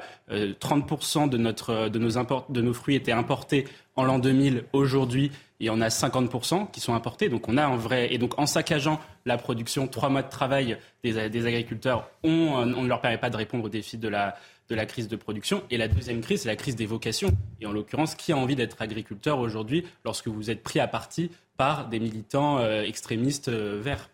On va changer de sujet. Plus, l'âge d'aller dans les colonies de vacances. Malheureusement, peut-être. On va euh, vous parler d'une colo un peu particulière ce matin et ça va vous faire réagir. le capitaine Nouroudine Abouloussen est éducateur. Il est avec nous en, direct. Et alors, la colo que vous euh, proposez, vous, elle est très particulière. Elle tient davantage, paraît-il, du camp militaire que euh, des, vacances. Vous allez nous raconter. Et, c'est pour des adolescents difficiles, hein, ça c'est le premier point. Alors bonjour. Tout d'abord, euh, alors je suis un ancien militaire euh, et j'ai cru comprendre que mon parcours euh, m'a aidé à aimer cette France. Et c'est assez bizarre parce que avec cet apprentissage à l'apaisement et l'appropriation des valeurs du pays qui nous accueille, je crois que l'insertion est beaucoup plus facile et on se construit un projet et un projet de vie. Euh, c'est une colo, euh, je dirais, avec un sens, euh, un thème basé sur les codes sociaux de l'armée, où, où il y a les contraintes émancipatrices, un concept que j'ai créé. il y a une exigence éducative et une autonomie encadrée. En fait, tout ce qu'on devrait avoir dans une colonie. Bon, ça veut dire que réveil euh, le matin avant le lever du jour, exercice euh, militaire, comme, comme les militaires, physique, euh, salut au drapeau, etc. Alors, comme les militaires étaient, et peut-être un peu trop, parce que ça reste quand même une colonie de vacances, mais lever de couleur, l'apprentissage des codes de la République, euh, des codes de, de, fameux, de fameux codes de savoir-vivre ensemble, paraît-il. Mais qu'est-ce que c'est le savoir-vivre ensemble? C'est le collectif, et le collectif, c'est d'abord apprendre les contraintes avec les autres. Donc oui, levée de couleur, euh, tâches euh, de collective. Hein. ça, fait réagir sur le plateau. Juste une chose, les jeunes quand ils arrivent, ils savent où ils vont, ils savent où ils mettent les pieds? Oui, absolument. Les parents euh, savent, euh, on, les reçoit un ou deux mois avant, en Zoom, en physique, euh, en présentiel. on construit un projet avec eux, on, rend sexy la chose, bien sûr, d'où l'idée que ça, reste des colonies de vacances. Hmm. et après, il y a aussi des jeunes qui aiment le leadership, qui n'ont pas de problème, qui sont premiers de la classe. Hein. Ah on a tout, tout ça sous couvert, je dirais, par l'uniforme, l'uniformité, ben, ça range ça rend les choses homogènes. Bon, bah, par exemple, Marc euh, Varno, pourrait aller dans, votre colonie Marc, En tout cas, c'est une idée géniale. Ouais, je trouve, je trouve l'idée. Ça fait 17 ans, monsieur, que ça existe. Hein. Ouais. Je trouve que, je trouve que l'idée est effectivement très bonne. En plus, c'est basé sur le, basé sur le volontariat, donc c'est encore mieux. Et je trouve que cette idée devrait être, euh, devrait être dupliquée. Euh, devrait être dupliquée. Je crois que pour les enfants difficiles, c'est une, une bonne solution. Pas que les enfants difficiles, vous avez entendu. Hein. Il, y a, une mesure du président de la République qui va en, ce sens, c'est le SNU. Le SNU aujourd'hui, qui est un, service national universel qui est largement insuffisant, sous-doté, avec un encadrement euh, qui est beaucoup moins important que dans le cas du, du reportage. C'est pour moi une mesure qui est importante pour pouvoir restaurer l'ordre et euh, l'autorité euh, pour les jeunes, notamment pour les jeunes adolescents difficiles, avec aussi une, volonté universelle de pouvoir euh, mélanger un peu tous les jeunes de la France. Marc, rapidement. Oui, moi qui. Alors moi j'ai envie. Moi qui suis un peu un peu plus âgé, qui ai eu l'occasion de faire mon service militaire, je suis un des derniers. Euh, c'est vrai que tout ce qu'on voyait, qu'on en apprenait au service militaire, aujourd'hui, ça a complètement disparu. Et c'est vrai que l'avantage qu'on en avait au service militaire, c'est que c'était obligatoire. Obligatoire. C'était pas volontaire. Tout le monde allait au service militaire. Et donc, du coup, ça permettait d'avoir, d'avoir quand même un minimum d'instruction civique, d'apprendre le vivre ensemble, qui a complètement disparu aujourd'hui. Alors, colonel, vous vouliez réagir, mais, mais euh, ça fait 17 ans que ça existe. Euh, en 17 ans, vous avez vu une, évolution des, jeunes, de la manière de se, de, de, se comporter en, en groupe parce que ça, c'est intéressant. Quand on, a vu ce qui s'est passé il y a quelques jours dans, dans, les, dans, les rues de, beaucoup de villes qui se sont embrasées, on se dit que la, jeunesse est, plus tout à fait la même que celle euh, y a quelques années, il y a 17 ans. Euh, bon, euh, et vous, vous touchez ça du, du doigt. Alors, moi, ce que je voudrais euh, ajouter, euh, j'aime à me rappeler le fameux discours de, notre président, euh, M. Macron, au Muro. Il faut fabriquer un ambassadeur au bas de chaque escalier. Bon, au Muro, ils attendent toujours. Hein. les fameux ambassadeurs. Nous, on les fabrique depuis 17 ans. C'est-à-dire qu'un jeune, quand il rentre chez nous, il prend un certain pli et alors plus ou moins euh, prononcé suivant les individus, et on les suit. Alors ce qui est original chez nous, c'est qu'on les suit pendant quelques temps, euh, pendant plus d'un an. Alors on travaille sur la posture à l'école, sur la posture dans la rue et sur la posture à la maison, parce que ces trois facteurs sont liés. On ne peut pas, euh, je dirais, encadrer un jeune pendant les trois, deux semaines et puis les lâcher. C'est-à-dire mmh. qu'il faut avoir un continuum, et c'est ce continuum qui est intéressant que les parents, euh, vers lequel les parents vont adhérer. Euh, il y a trois cercles d'intervention. Euh, les parents, le jeune et leurs amis, pour que justement le jeune ne soit pas un décrocheur une fois que le mmh. système est sorti. Le SNU, vous en parlez, monsieur, à l'instant, très intéressant, mais il n'y a pas d'exigence. Mmh. Euh, c'est sur du volontariat. L'encadrement n'est pas ferme, il n'y a pas de fermeté. Si vous n'avez pas l'exemplarité, le tutorat, la fermeté, comment voulez-vous transmettre? Donc, vous voyez, il y aura un gros problème. Bah, Notre système est cohérent économiquement. Bah, vous, avez, vous avez raison, euh, capitaine. Merci d'avoir été en direct avec nous. On se demande pourquoi vous n'êtes pas ministre de l'Éducation. Très franchement, on, se demande. Hein. Merci bah, beaucoup en tout cas d'avoir été. Euh, nous pouvons, euh, monsieur, monsieur, c'est la question que nous pouvons poser et eh ben. pourquoi nous sommes passés sous les radars. Eh ben, ça, c'est une bonne question. En tout cas, on voulait, on, voulait vous donner la, parole et, un éclairage ce matin. Merci d'avoir été en direct avec nous sur CNews. On va parler de remaniement. On va voir si vous êtes dans, les, nommés. Enfin, on pas là, on reste dans les points d'interrogation ce matin. Autour d'Emmanuel Macron, il y, a, beaucoup de points d'interrogation. Va-t-il s'exprimer? Quand le fera-t-il? L'agenda du chef de l'État est chargé. Grande question qui reste en pointillé, c'est celle donc de ce remaniement. Thomas Bonnet fait le point et donne aussi le point de vue des Français sur l'action du chef de l'État. L'Elysée fait savoir qu'Emmanuel Macron va s'exprimer dans les prochains jours pour faire le bilan de ces 100 jours d'apaisement tel qu'il l'avait annoncé le 17 avril dernier. On sait que ce bilan est jugé plutôt sévèrement par euh, les Français, si on en croit un sondage paru dans le Figaro ce vendredi. 78% des personnes interrogées estiment qu'Emmanuel Macron n'a pas atteint ses objectifs et ils sont même 65% à réclamer un changement euh, de Premier ministre. Alors est-ce qu'Emmanuel Macron va profiter de cette déclaration pour annoncer un remaniement ministériel? Eh bien, on verra bien. Il pourrait être tenté de remplacer Elisabeth Borne, à qui, je vous rappelle, il avait confié la mission d'élargir la majorité, ce qui n'est pas réellement une réussite.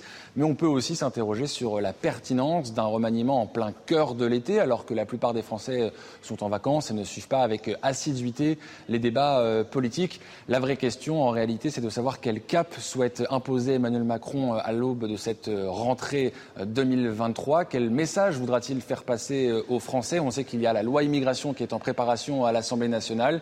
Il pourrait donc être tenté de nommer à Matignon quelqu'un qui pourrait justement faire le pont avec les élus républicains afin d'obtenir une majorité sur ce texte où il pourrait aussi, c'est une autre possibilité, de procéder à un remaniement plus technique avec seulement quelques noms qui seraient remplacés. On pense notamment à Marlène Schiappa ou encore à Papendiaï. On va y revenir dans un instant euh, avec euh, Marc Varno et Mathieu mais euh, puisqu'il est 8h15, on rappelle les titres. Augustin Donadieu.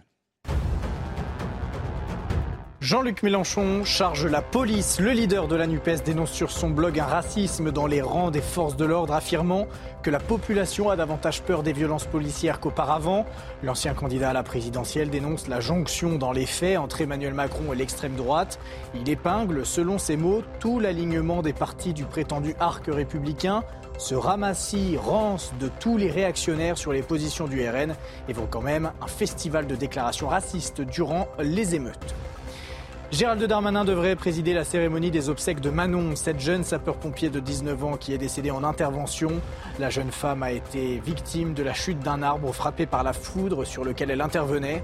Manon appartenait à la caserne des sapeurs-pompiers du petit village de Culan dans le Cher, où les drapeaux ont été mis en berne.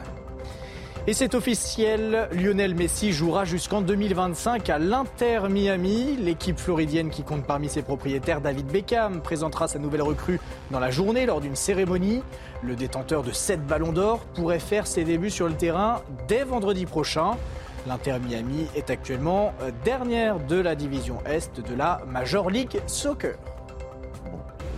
J'aimerais qu'on revienne quelques minutes sur, sur le remaniement. Euh, il y aura, il y aura pas un intérêt particulier à le faire maintenant, pendant cette période de vacances, tout le monde est parti, euh, ça n'aura pas d'impact de communication. Il y, a, il y, a, plein de sujets, mais c'est sûr qu'un remaniement aujourd'hui ou la semaine prochaine ne pourrait être qu'un mini remaniement. Donc, ce qui veut dire qu'Elisabeth Borne ne, ne bougerait pas un remaniement à la marge où il y a quelques noms qui vont changer effectivement. Alors il y a le sondage, il y a un sondage qui a été fait par, par Odoxa. Euh, les ministres que les Français souhaiteraient voir euh, rester. Alors tout, tout, en haut, il y a Bruno Le Maire. Celui qui a le plus grand nombre de. Et tout, en, bas, il y a Papendiaï, Marlène, euh, Marlène Schiappa. Donc Marlène Schiappa et Papendiaï, c'est sûr qu'ils seraient, qui seraient sortants. pour autant, élargir la majorité le 20 juillet pour tenter de passer la loi immigration à la rentrée, sachant que cette loi immigration ne pourrait pas passer avec du 49-3, qu'il faudra de toute façon une vraie majorité à l'Assemblée, et que les LR et que la majorité présidentielle sont à des années-lumière d'une entente, ça me paraît être, pardonnez-moi, mais mission impossible. Non, mais ça veut dire qu'Elisabeth Borne n'a pas réussi sa mission, c'est-à-dire qu'il a déjà la, la, majorité. Donc la question qui se pose, c'est est-elle la bonne personne au bon endroit? Bah, Effectivement. Et là, dans, dans ces cas-là, il y a plusieurs éléments. C'est qu'en fait, quel est le, quel est le, le, mandat d'Elisabeth Borne qui a été d'élargir la majorité et quels sont ses, ses, ses, défauts? Et pour pallier ces défauts, aujourd'hui, dans la majorité, si on raisonne dans la majorité, le seul qui peut, entre guillemets, incarner euh, un cap, on dit souvent que les politiques manquent de cap, euh, le cap aujourd'hui il est clair, c'est reconquérir le territoire national pour pouvoir organiser sereinement les Jeux Olympiques et éviter la honte l'été prochain. C'est pour l'instant Gérald Darmanin qui pourrait incarner. Il est en milieu de, il est en, en milieu de tableau, vous l'avez vu, 31% de de Français qui pensent qu'il euh, il doit rester, mais il est plutôt dans, le haut du tableau. Celui qui a monté, c'est Éric Dupont-Moretti. C'est pas évident, il a fait une, remontada comme, ben. comme on dit. Euh, un peu moins de, de, de 30%, mais voilà, il reste dans les 1, 2, 3, 4, 5, 5 premiers. La canicule, elle s'étend sur l'Europe, France compris. La journée d'hier a vu plusieurs records de chaleur pulvérisés. Il a fait par exemple 37 degrés à Rome, 35 à Berlin, plus de 40 degrés à Athènes, où l'acropole reste fermée une partie de, de la journée. Vague de chaleur également en Asie ou aux États-Unis. Dans la vallée de la mort, Death Valley, il a fait plus de 50 degrés. Léa Judas. Des températures qui dépassent les 40 degrés. De l'Europe à la Chine en passant par les États-Unis, c'est une canicule record qui perdure aujourd'hui partout dans le monde. L'Italie, l'Espagne ou encore l'Allemagne subissent de plein fouet la canicule, tout comme la Chine et le Japon. De l'autre côté du globe, aux États-Unis, la Californie est connue comme l'un des endroits les plus chauds du monde. Et pour cause, hier les températures relevées indiquaient 48 degrés et grimperont jusqu'à 54 degrés aujourd'hui. Des températures excessives aux lourdes conséquences, les États-Unis, le Canada ou encore la Jordanie sont actuellement touchés par de sévères incendies. En France et au niveau mondial, le mois de juin a été le plus chaud jamais enregistré. En Grèce, les autorités ont décidé de fermer l'acropole d'Athènes aux heures les plus chaudes. Distribution d'eau et gestes de premier secours. Sur place, les équipes de la Croix-Rouge veillent à la santé des visiteurs. La canicule est un phénomène naturel dangereux. L'été dernier en Europe, les fortes températures ont causé la mort de 60 000 personnes. Il y a quand même un truc fou. Vous êtes à Athènes. Bon, il fait chaud euh, l'été, forcément. Pourquoi vous avez forcément envie d'aller visiter l'acropole à 14h de l'après-midi? C'est quand même un truc de dingue. Donc, tourisme de masse. Et puis, euh, il n'y a pas très longtemps, ils ont fait des travaux d'ailleurs à l'acropole. Ils ont agrandi, ils ont mis du béton partout, ils n'ont pas planté d'arbres. Double, euh, double peine. Mais enfin, c'est quand, même, c'est quand même fou. Enfin, je vous êtes dans le sud de, de, de l'Europe, il fait chaud. C'est pas non plus. C'est sûr que, alors, de, de, surcroît, on a un problème de surtourisme partout et en Grèce compris. On est toujours aux deux tiers des, du tourisme mon, au niveau mondial que l'on avait euh, en 2019. En, en 2019, on avait un milliard et demi de touristes. Aujourd'hui, on a un milliard. Le seul problème, c'est que les touristes aujourd'hui, ils se concentrent sur un nombre d'endroits réduit. Donc effectivement, l'exemple que vous citiez à l'Acropole, il est caractéristique, mais on, peut, on, on, pourrait dupliquer cet exemple à la ville de Paris. C'est-à-dire qu'il y a deux, trois monuments, quelle que soit la température, les touristes s'y pressent par milliers, et effectivement, on a un vrai souci. Il faudra de toute façon que tous les pays touristiques trouvent des moyens pour réguler les, les, les flots de touristes et faire en sorte que bah, ça puisse se passer normalement, sans pour autant qu'ils détruisent des monuments. Le souvenir de, des Italiens à, à, Naples, quand il faisait très très chaud, ils disaient, ils voyaient des touristes passer, ils disaient c'est l'heure des touristes et des chiens. C'est vraiment l'heure où eux sortent pas, mais parce qu'on a l'habitude dans les, dans les villes du Sud, on reste à l'intérieur, on sort le soir, c'est pour ça qu'on vit tard le soir, qu'on dîne tard, etc. C'est une folie de sortir en, en journée. Et nos, nos, nos, nos, amis à Nice le savent déjà depuis bien longtemps. Euh, pour le coup, c'est à nous, euh, en France, on va devoir s'adapter hein, progressivement mmh. à une, cette, hausse du, cette hausse du réchauffement climatique. Le problème, c'est que les écologistes nous ont raconté que euh, le réchauffement climatique était l'alpha et oméga d'une politique environnementale. C'est la, la, la, la, principale, on va dire, cause aujourd'hui des problèmes environnementaux, c'est le dé, les dérèglements climatiques. Et ça va être tout ce qui va être les incendies, etc. Et c'est comment on met à profit notre fiscalité environnementale pour pouvoir la réorienter sur ces sujets-là. La, température n'est pas du tout un frein au tourisme. Hein. Pour mémoire, à part la France, derrière, on a le Mexique, l'Espagne et la Turquie dans les pays les plus visités au monde. Et ce n'est pas vraiment des pays froids. Hein. Ce n'est pas la Norvège. Hein. Bon, si vous avez envie de vous rafraîchir les idées, certains peut-être sont allés au cinéma. Les endroits climatisés, il faut y aller. Au hasard, les supermarchés. Euh, vous êtes euh, peut-être aperçu que dans le rayon le plus important en ce moment, c'est celui des fournitures scolaires. On n'est pas parti en vacances quand on anticipe déjà la rentrée des classes. Pourquoi acheter du neuf? Pourquoi acheter du neuf quand il existe de la deuxième main, pas du tout utilisé? Coup de projecteur ce matin sur une appli très intéressante de revente et d'échange de fournitures scolaires. Alors que les vacances d'été viennent de débuter, Fatima pense déjà à la liste de fournitures scolaires de ses filles. Et pour faire baisser la facture, elle se dirige vers la seconde main, grâce notamment à l'application Bips. Pour mes achats, j'ai acheté donc euh, ça. C'est tout neuf. C'est une boîte de, euh, de surligneurs euh, pour les enfants et puis ce genre de couleurs, elles adorent. Pour ce lot de deux trousses et de surligneurs, Fatima a déboursé 3 euros contre une dizaine d'euros dans le commerce. Une application qui lui permet également de mettre en vente certains produits restés dans les placards. Moi, je les ai mis en tout cas euh, dans, à un prix symbolique. Franchement, j'ai mis le sac à 4 euros alors que je l'ai acheté à peu près 80 euros. Pareil pour les trousses, j'ai fait un lot pour les 4 à 1 euro.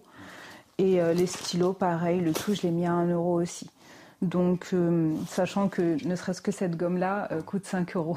Une application de seconde main de produits pour enfants qui permet de réduire considérablement le budget des familles. La rentrée scolaire, en moyenne, c'est plus de 250 euros de budget par enfant. Et donc, dans le contexte actuel, évidemment, c'est une interrogation pour beaucoup de familles. Et donc, on se rend compte qu'il y a de plus en plus de familles qui s'ouvrent à des usages qu'on n'imaginait pas forcément euh, immédiatement. Mais par exemple, acheter des fournitures scolaires d'occasion.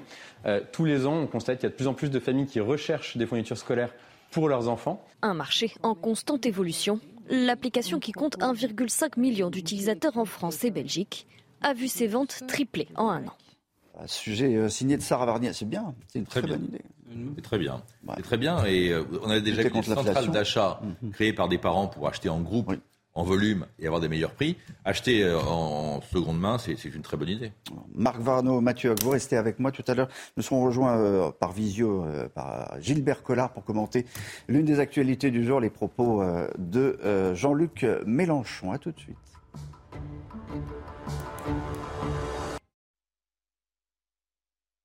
Avec euh, toujours Marc Varno, chef d'entreprise, Mathieu Hoc, secrétaire général adjoint Le Millénaire. Et puis tout à l'heure, nous serons avec Gilbert Collard, député européen euh, droits, qui nous rejoindra par, euh, par visio. À la une, de nouveaux propos de Jean-Luc Mélenchon sur, euh, sur son blog. Il s'en prend encore une fois à la police, au racisme dans ses rangs, mais surtout, il voit chez Emmanuel Macron une connivence avec le RN, une jonction dans les faits entre la majorité et l'extrême droite, écrit le leader des Insoumis.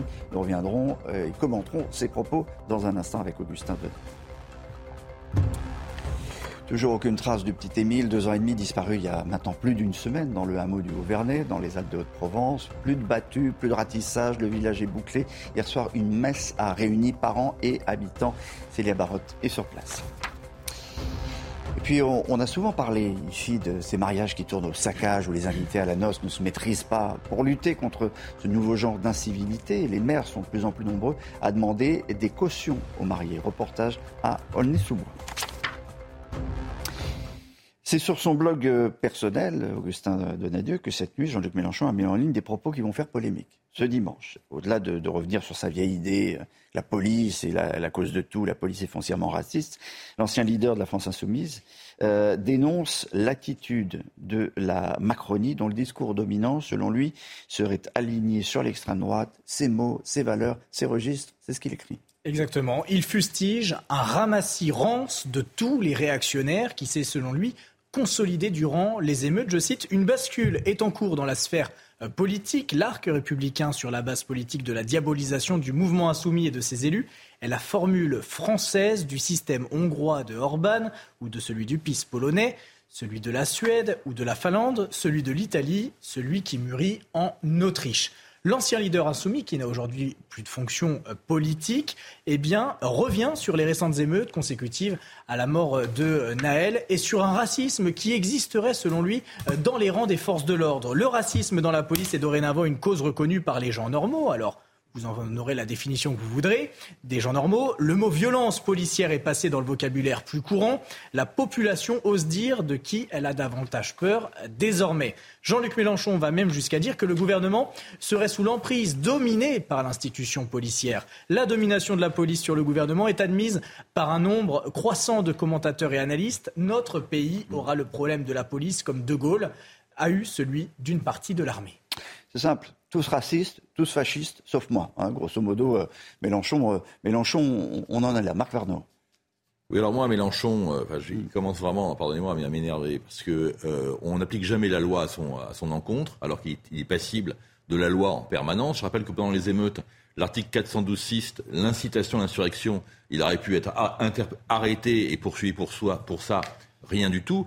Aujourd'hui, M. Mélenchon, il représente 8% des intentions de vote. M. Mélenchon, aujourd'hui, moi, euh, l'information qui me fait le plus plaisir, c'est que la NUPS s'est enfin rendu compte qu'il servait, pardonnez-moi, à rien, sinon à, mettre, le bordel en France. Et donc, du coup, ils vont aller au sénatorial sans lui. Donc la LFI aura aucun sénateur et la LFI ne pourra pas, contrairement à ses plans secrets, mettre le cirque au Sénat comme ils le mettent à l'Assemblée nationale. Monsieur Mélenchon, aujourd'hui, si on arrêtait de parler de lui, il serait pas à 8%, mais à 3%. Et pourquoi il a fait cette tweet en pleine nuit? Pour qu'on parle de lui. Arrêtons de parler de lui, il sera à 3%. C'est pas un tweet d'ailleurs, c'est une très très longue lettre, Mathieu. Ben, moi, je, suis, je trouve que c'est paradoxal, c'est qu'en fait, Jean-Luc Mélenchon, c'est lui qui est réactionnaire, je trouve. Parce qu'en fait, aujourd'hui, quel est le rapport en psychologique entre la police et les délinquants? C'est que la police est présumée coupable à chaque fois et les délinquants sont présumés plutôt innocents.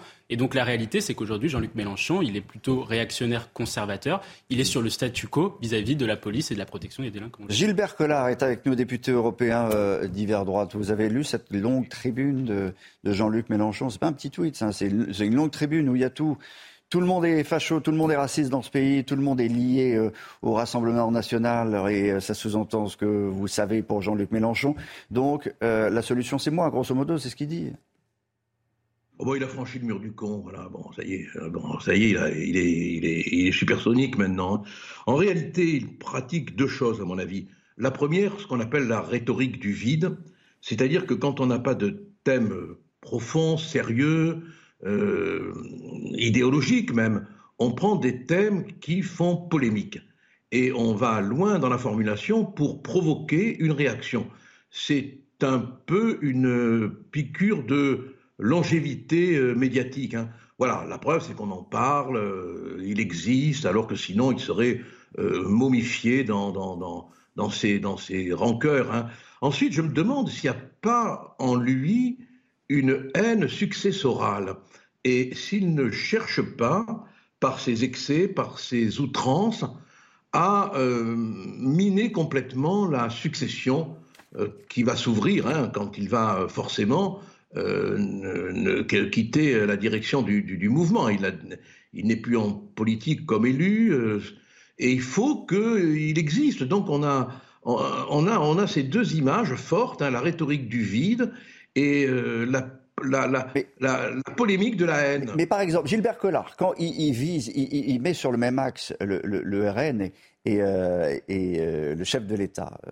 oui. On le sait, le, président de la République n'a qu'une peur, n'a qu'une frousse, c'est que le RN arrive au, au, pouvoir. Donc, est-ce qu'il vise juste quand il met sur, sur le même axe? Il dit, vous favorisez, donc vous êtes au même niveau non, mais c'est l'éternel, vous comprenez Ça a marché pendant des années, cette espèce de... Et ça continue à fonctionner, hein, la, la, la, fascisation de l'adversaire. Vous savez, c'est Staline qui avait dit euh, traitez votre adversaire euh, de fasciste, et le temps qu'il s'explique, vous avez gagné le débat. Euh, c'est vieux comme le totalitarisme, ce mmh. truc. Bon, et, et, et il, fait, il, recycle les recettes rhétoriques trotskistes, hein, les, les, léninistes, avant que les deux hommes ne se fâchent et que Lénine ne fasse euh, et que Staline ne fasse assassiner Trotsky, bien sûr. Bon, c'est euh, ils sont fous de la de la, de la vérité. Euh, c'est possible qu'un jour il y ait un rapprochement du reste, hein, parce que le, le RN se, se, se, se, lénifie tellement que ça peut arriver. Hein, euh, mais à l'heure actuelle, c'est vraiment pas vraiment pas le cas. Donc, mais il faut, si vous voulez, constamment euh, fasciser l'ordre pour. D'abord, c'est incroyable parce que tout ces types... Constamment la police. Alors, je, je, je, voulais vous citer, vous constamment taper sur la police. Notre, notre, pays aura le problème de la police comme De Gaulle a eu celui d'une partie de l'armée. Le racisme dans la police est dorénavant une cause reconnue par les gens normaux. Une cause reconnue par les gens normaux. Le mot violence policière est passé dans le vocabulaire le plus courant. Oui, mais, mais d'abord, là, il devrait faire l'objet de poursuites si on avait un, ministre de la Justice euh, capable de, de s'imposer euh, auprès de ses procureurs, hein, ou si on avait des procureurs capables de, faire respecter la loi, bon, il devrait être poursuivi. Mais c'est quoi aussi Regardez, le, analysons sémantiquement le discours. Il parle de gens normaux, c'est-à-dire qu'il considère euh, qu'il est le critère de la normalité. Ça vous rappelle rien, ça? Je vous rappelle quand même que pendant toute la période totalitaire, on avait les procès psychiatriques. Il y avait les gens normaux et les gens qui, parce qu'ils n'avaient pas vos idées, n'étaient pas normaux. Je veux dire que dans tout ce qu'on lit euh, de, Mélenchon ce matin, cet appel à la, normalité est très grave. Oui, vous avez raison. Et, Marc Varnaud rajoutait donc. Oui, c'est-à-dire que, ces discours, qui sont des discours mais scandaleux, hein, Quand on commence à, arriver sur le terrain de la normalité, là on est sur Pol Pot, Staline, Hitler, etc. C'est-à-dire que grosso modo, moi je suis la normalité et vous, tous les autres, vous êtes la normalité. Donc euh, là, c'est un discours qui effectivement, rien que ça devrait faire l'objet de poursuite. On verra. Merci beaucoup Gilbert Collard d'avoir réagi euh, avec nous sur euh, euh CNews ce matin, député européen, hein. d'hiver droite. Merci. Euh, des gens normaux. Bon, toujours aucune trace du petit Émile, deux ans et demi disparu il y a maintenant plus d'une semaine dans le hameau du Haut-Vernay, dans les Alpes de Haute-Provence. Il n'y a plus de battu, il n'y a plus de, de, ratissage, mais le village est toujours bouclé. Célia Barotte, vous êtes sur place Oui, Olivier, euh, le hameau du Haut-Vernay est toujours bouclé par arrêté municipal. C'est le maire François Balic euh, qui a déposé cet arrêt euh, jusque demain, jusque lundi. Alors pour l'instant, la famille d'Émile et ses proches sont toujours domiciliés, sont toujours présents dans, dans la zone, dans le hameau du Haut-Vernay. Et ils gardent espoir grâce à leur religion. C'est une famille très croyante et grâce à la chapelle et la venue de plusieurs prêtres euh, dans le hameau euh, du Haut-Vernay. Ils peuvent garder espoir, les prêtres les accompagnent dans cette épreuve. Ils gardent espoir euh, grâce à, cette venue et au soutien des riverains qui respectent leur intimité. Personne ne souhaite prendre la parole nous, et s'exprimer face à, nous, face à notre caméra et, se prononcer sur cette inquiétante disparition. Le maire François Balic nous a expliqué qu'il souhaitait un retour à la tranquillité.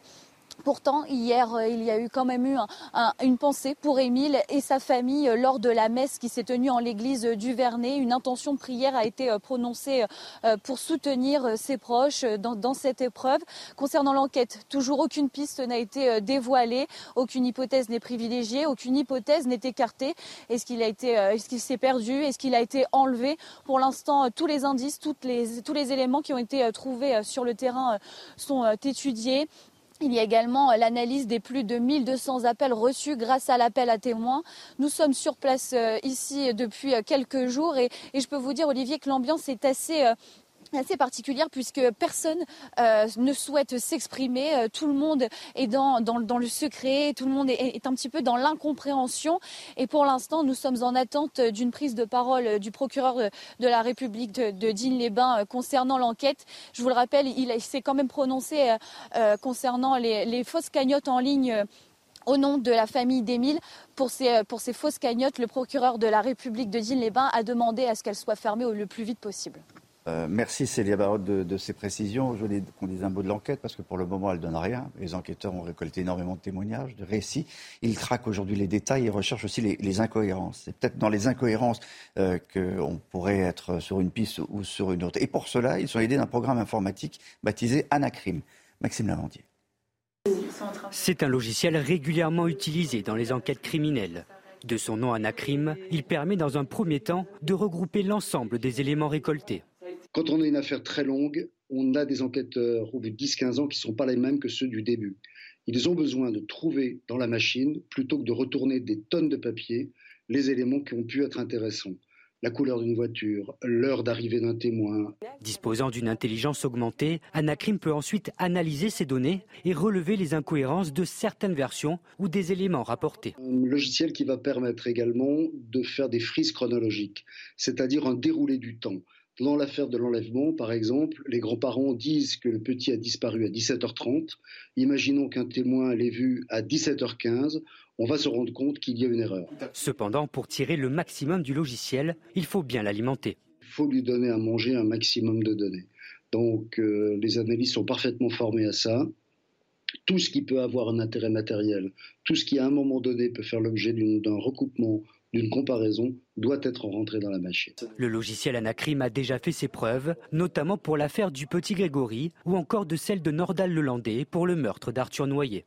voilà, mais euh, je rappelle quand même dans cette histoire, le, village est fermé. C'est une stratégie de, communication qui est, assez inédite mm. en réalité, hein, de tout faire. On verrouille la, communication, le maire a verrouillé, même euh, à l'église, euh, dans, le village, il n'y a, pas d'image, pas de, pas de réaction, tout le monde, personne ne parle. Non.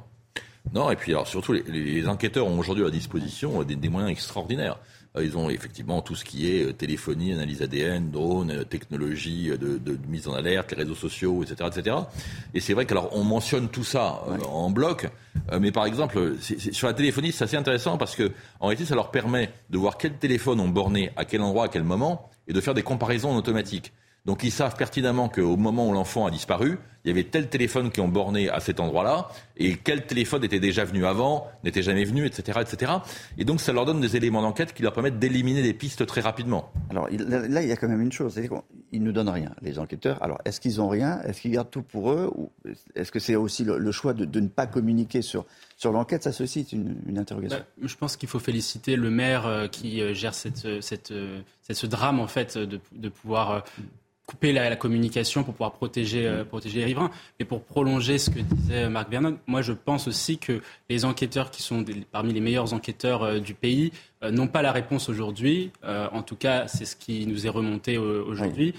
C'est-à-dire que nous, on ne l'aura pas sur, sur, ces plateaux non plus, c'est normal. Mais euh, ils, ont, ils disposent de moyens. Et je pense aussi à un élément qui me paraît important, c'est dans le cadre des Jeux Olympiques, vous allez avoir des expérimentations sur certains moyens, typiquement les, caméras avec de l'intelligence artificielle à réalité augmentée, etc., qui vont pouvoir être autorisés. Et c'est des éléments qui pourront permettre justement de faciliter ce genre d'enquête à l'avenir. Un sujet qui va vous passionner. Comment mettre fin au débordement qui entoure parfois certains mariages? Il y a des maires qui prennent des décisions radicales. L'annulation. On annule. Allez, ça arrive. Mais euh, quand on le fait, c'est que c'est déjà trop tard. C'est que le mal a été fait en quelque sorte. L'anticipation, c'est plus intéressant. Pour ça, l'idée d'obliger les futurs mariés à déposer une caution, caution anti-débordement, est plus intéressante. Ça concerne les débordements à l'intérieur de la mairie comme à l'extérieur. Exemple à Aulnay-sous-Bois, avec euh, ce reportage tourné hier, samedi, jour de mariage. Charles Baget, Mathilde Ibanez. Ils vont se dire oui pour la vie et c'est en musique qu'ils arrivent à la mairie. Comme de nombreux autres mariés, leur journée va être festive et romantique. Pourtant, sur les 350 mariages célébrés à la mairie d'Aulnay-sous-Bois chaque année, environ 5% se terminent en débordement avec de nombreuses dégradations. Un moment du déchaînement où on ne respecte ni le code de la route, ni le code pénal. Ça veut dire qu'on peut casser des chaises, saccager des rideaux, insulter les élus. Lors d'un récent mariage, des tirs de mortier ont été tirés sur la mairie. Le maire a donc décidé de sévir. Il sera demandé une caution de 1000 euros afin de, si jamais il y a débordement, si jamais il y a casse, on garde la caution. Ça n'est pas pour punir les 350 mariages qui se passent bien.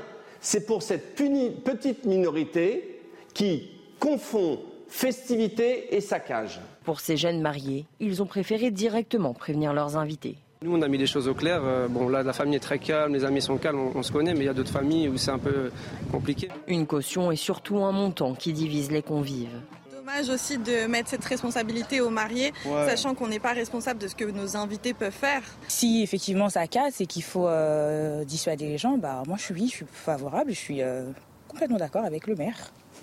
D'autres villes comme Pontoise, Poissy et Évreux l'ont déjà mise en place. À Aulnay-sous-Bois, cette mesure entrera en vigueur à l'automne prochain. T'as pas un préfet Marc Varno a deux questions. D'abord, il dit non, la caution c'est illégal et, euh, ça c'est intéressant. Et vous avez réagi également euh, quand cette dame a dit non, pas responsable. On n'est pas responsable de voilà, mais je vous ferai réagir après le rappel de titre. C'est comme ça. Parce qu'il est non, mais non. Et 8h45, c'est Augustin Donadieu. Et après c'est vous. L'homme suspecté d'avoir tué une femme en la poussant sur les rails du RERB avait déjà été mis en cause dans des faits similaires en 2011. Il avait été, il avait été déclaré pénalement irresponsable. Un non-lieu avait été prononcé. De nationalité algérienne, l'homme n'aurait pas de lien avec sa victime de 52 ans, selon les premiers éléments de l'enquête ouverte pour assassinat. La canicule dans le monde persiste. Des records de chaleur sont enregistrés dans plusieurs régions, y compris au nord. L'Italie attend dans les prochains jours des températures jamais égalées. 16 villes du pays sont en alerte rouge. En Allemagne, il a fait jusqu'à 38 degrés, 48,8 degrés à Syracuse en Italie et 49 degrés lundi à Gendouda en Tunisie. Et en tennis, Marketa Vondrousova a remporté le tournoi de Wimbledon hier, son premier tournoi du Grand Chelem. Elle a battu la Tunisienne Ons Jaber qui a encore échoué aux portes de la victoire. Montée à la 14e place mondiale en 2019, sa victoire était inespérée car l'année dernière elle était sur le banc à cause d'un poignet cassé qui a nécessité deux interventions chirurgicales.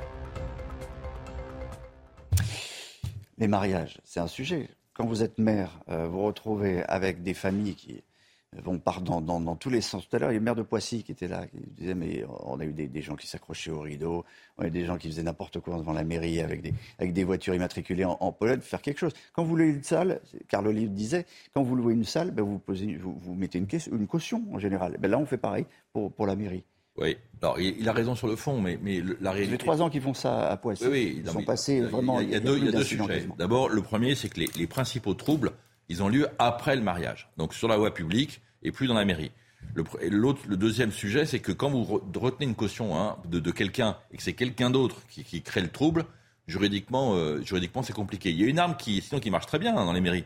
C'est de ne pas procéder au mariage. Quand vous avez des problèmes avant le mariage, oui, le fait de Pas, alors il faut savoir que de ne pas procéder au mariage, c'est un droit qu'a l'élu, l'adjoint ou le maire, qui peut refuser de procéder au mariage. Il faut quand même savoir que si vous faites ça, vous provoquez une émeute. Donc vous avez intérêt à avoir la police qui est pas loin. Donc c'est un sujet qui est éminemment compliqué. Mais le, fait de, créer une sanction, j'y suis favorable, parce que c'est vrai qu'on ne peut pas tout accepter. En fait, Vous avez des gens qui rentrent avec des orchestres dans les mairies. C'est la responsabilité. Vous responsabilisez les gens, c'est ça qui est important. Vous dites, aux, mariés, vous avez, vous avez laissé une et, et, les mariés disent à au reste de la noce, j'ai payé. Donc si vous faites n'importe quoi, ça sera pour nous. Comme quand on loue une salle. Moi, je suis d'accord avec vous. Je pense que le plus beau jour d'une vie n'a pas vocation à gâcher la journée des autres. Je pense que le principe qui doit être, euh, qui est un principe fondamental, c'est de responsabiliser les gens et donc d'appliquer ce fameux principe du pollueur, euh, payeur-casseur, on va dire. Là, il casse pas en l'occurrence. Mais dès, dès lors qu'on mobilise de l'argent public, notamment des policiers, euh, on, va, on va devoir aller chercher l'argent chez les gens qui se permettent ce genre de comportement. En tout cas, alors que notre pays a une passion pour l'égalité et que on ne peut pas traiter différemment les mariages des uns et des autres. On est sous bois, ça sera mis en place dans, dans quelques mois. Poissy, c'est déjà le cas depuis trois ans. Et ce que nous disait Carl Olive, c'est que ça, c'est que ça fonctionne. Il faut sanctionner euh, strictement, c'est tous les troubles sur la voie publique. C'est-à-dire que là, il faudrait effectivement créer des classes d'amende et de verbalisation qui. Mais hier, vous savez qu'hier, là, on a vu des images de nez. Hier, la police municipale a été là. Il y avait cinq policiers municipaux qui ont cadré et qui ont dit attention, voilà, l'orchestre, c'est comme ça, etc. il faut quand même savoir qu'un maire n'a pas autorité pour créer les amendes qu'il souhaite. Il est obligé d'appliquer les amendes prévues par la loi. Et donc, c'est aussi un problème. Les vacances, euh, bah, ça arrive. Ça a été long et chaud hier. Au pic de la journée, il y a eu 685 km de bouchons. Nous, on n'a pas bougé, on était là, mais certains Français sont en vacances, le savent. Et euh, vous allez voir qu'après avoir fait euh, la queue au péage, vous allez faire la, queue aux terrasses et au café des restaurants. Faute de manœuvre, cet été encore, on va manquer de, personnel. Illustration à Saint-Laurent-du-Var, dans les Alpes-Maritimes. Adrien Fontenot, Franck Trivio. À Saint-Laurent-du-Var, les vacanciers sont déjà présents mais les saisonniers manquent à l'appel. Aujourd'hui, on trouve de moins en moins de personnel et surtout que le, personnel va de restaurant en restaurant. Il y a moins de fidélité comme il pouvait y avoir avant par rapport à une maison. Moi, j'ai des annonces en permanence. Même quand j'ai mon personnel qui est au complet, quand j'ai mes équipes en salle et en cuisine qui sont au complet, je laisse quand même les annonces ouvertes parce qu'on ne sait jamais. Autre cause de cette pénurie, des conditions de travail difficiles et une amplitude horaire importante. Conséquence directe pour certains gérants, des fermetures inévitables. À Nice, le restaurant d'Olivier restera clos les mardis et mercredis. On travaille quand les gens ne travaillent pas, donc c'est normal qu'on travaille le soir, le midi, les week-ends. Il y a beaucoup de gens aujourd'hui, euh, de jeunes ou autres, hein, ne l'acceptent plus. Donc euh, on a préféré euh, prendre cette décision. Ça facilite les plannings, on se stresse moins, on compense pas, parce qu'à la fin, les employés qui manquent, euh, on compense. Enfin, un employé malade, on compense. Et on tire toujours sur la corde. Que ce soit euh, la nôtre, mais aussi euh, celle de nos équipes. Constat implacable pour ce gérant, aux grandes dames de ses clients.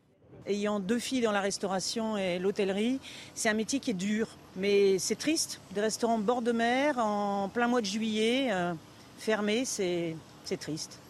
Dans les Alpes-Maritimes, selon l'Union des métiers et de l'industrie de l'hôtellerie, Près de 4900 postes saisonniers restent à pourvoir. À suivre le Tour de France, la 14e étape avec euh, une chute énorme et 7 abandons. Vous regardez votre programme avec la machine à café, Groupe Intuition. La quatorzième étape du Tour, signée l'arrivée du peloton dans les Alpes, et le moins que l'on puisse dire, c'est qu'elles ont déjà fait beaucoup de dégâts. La première des cinq difficultés du jour n'est pas encore passée. Énorme chute dans le peloton, la course est arrêtée. Une quinzaine de coureurs est à terre. Mentiès, Pedrero, Chavez et Sinkelman seront contraints d'abandonner. 30 minutes plus tard, la course reprend et dans la descente du col de Saxe, James Shaw et Romain Bardet chutent à leur tour. Les deux hommes abandonnent. Nouveau coup dur sur le tour pour le Français, 12e du général. À 4 km du sommet, c'est un face-à-face. Vingor Pogacar, 9 secondes séparent les deux hommes au classement général. Et dès la première attaque, le Slovène dépose le Danois, mais Vingor revient à la pédale puis temporise. En haut, un sprint pour 3 secondes de bonification. Pogacar tente le coup, mais une moto lui barre la route. Vingor surprend le Slovène quelques mètres plus tard avant une descente où les deux hommes s'observent. Carlos Rodriguez en profite pour revenir, puis filer seul vers la victoire et grimper à la troisième place du général. À l'arrivée, Pogacar termine deuxième et ne perd qu'une seconde au général sur Jonas Vingor, qui aura résisté à cette première journée infernale dans les Alpes. Vous avez suivi votre programme avec la machine à café, Groupe Intuition. Il est l'heure de se dire au revoir. Merci Marc Varno, merci euh, Mathieu. Merci Olivier. Secrétaire général adjoint de millénaire, je rappelle. Marc Varno, chef d'entreprise. Mais pas que, mais pas que. Dans un instant, euh, Gauthier Lebret euh, sera avec vous pour l'heure des pros été, week-end.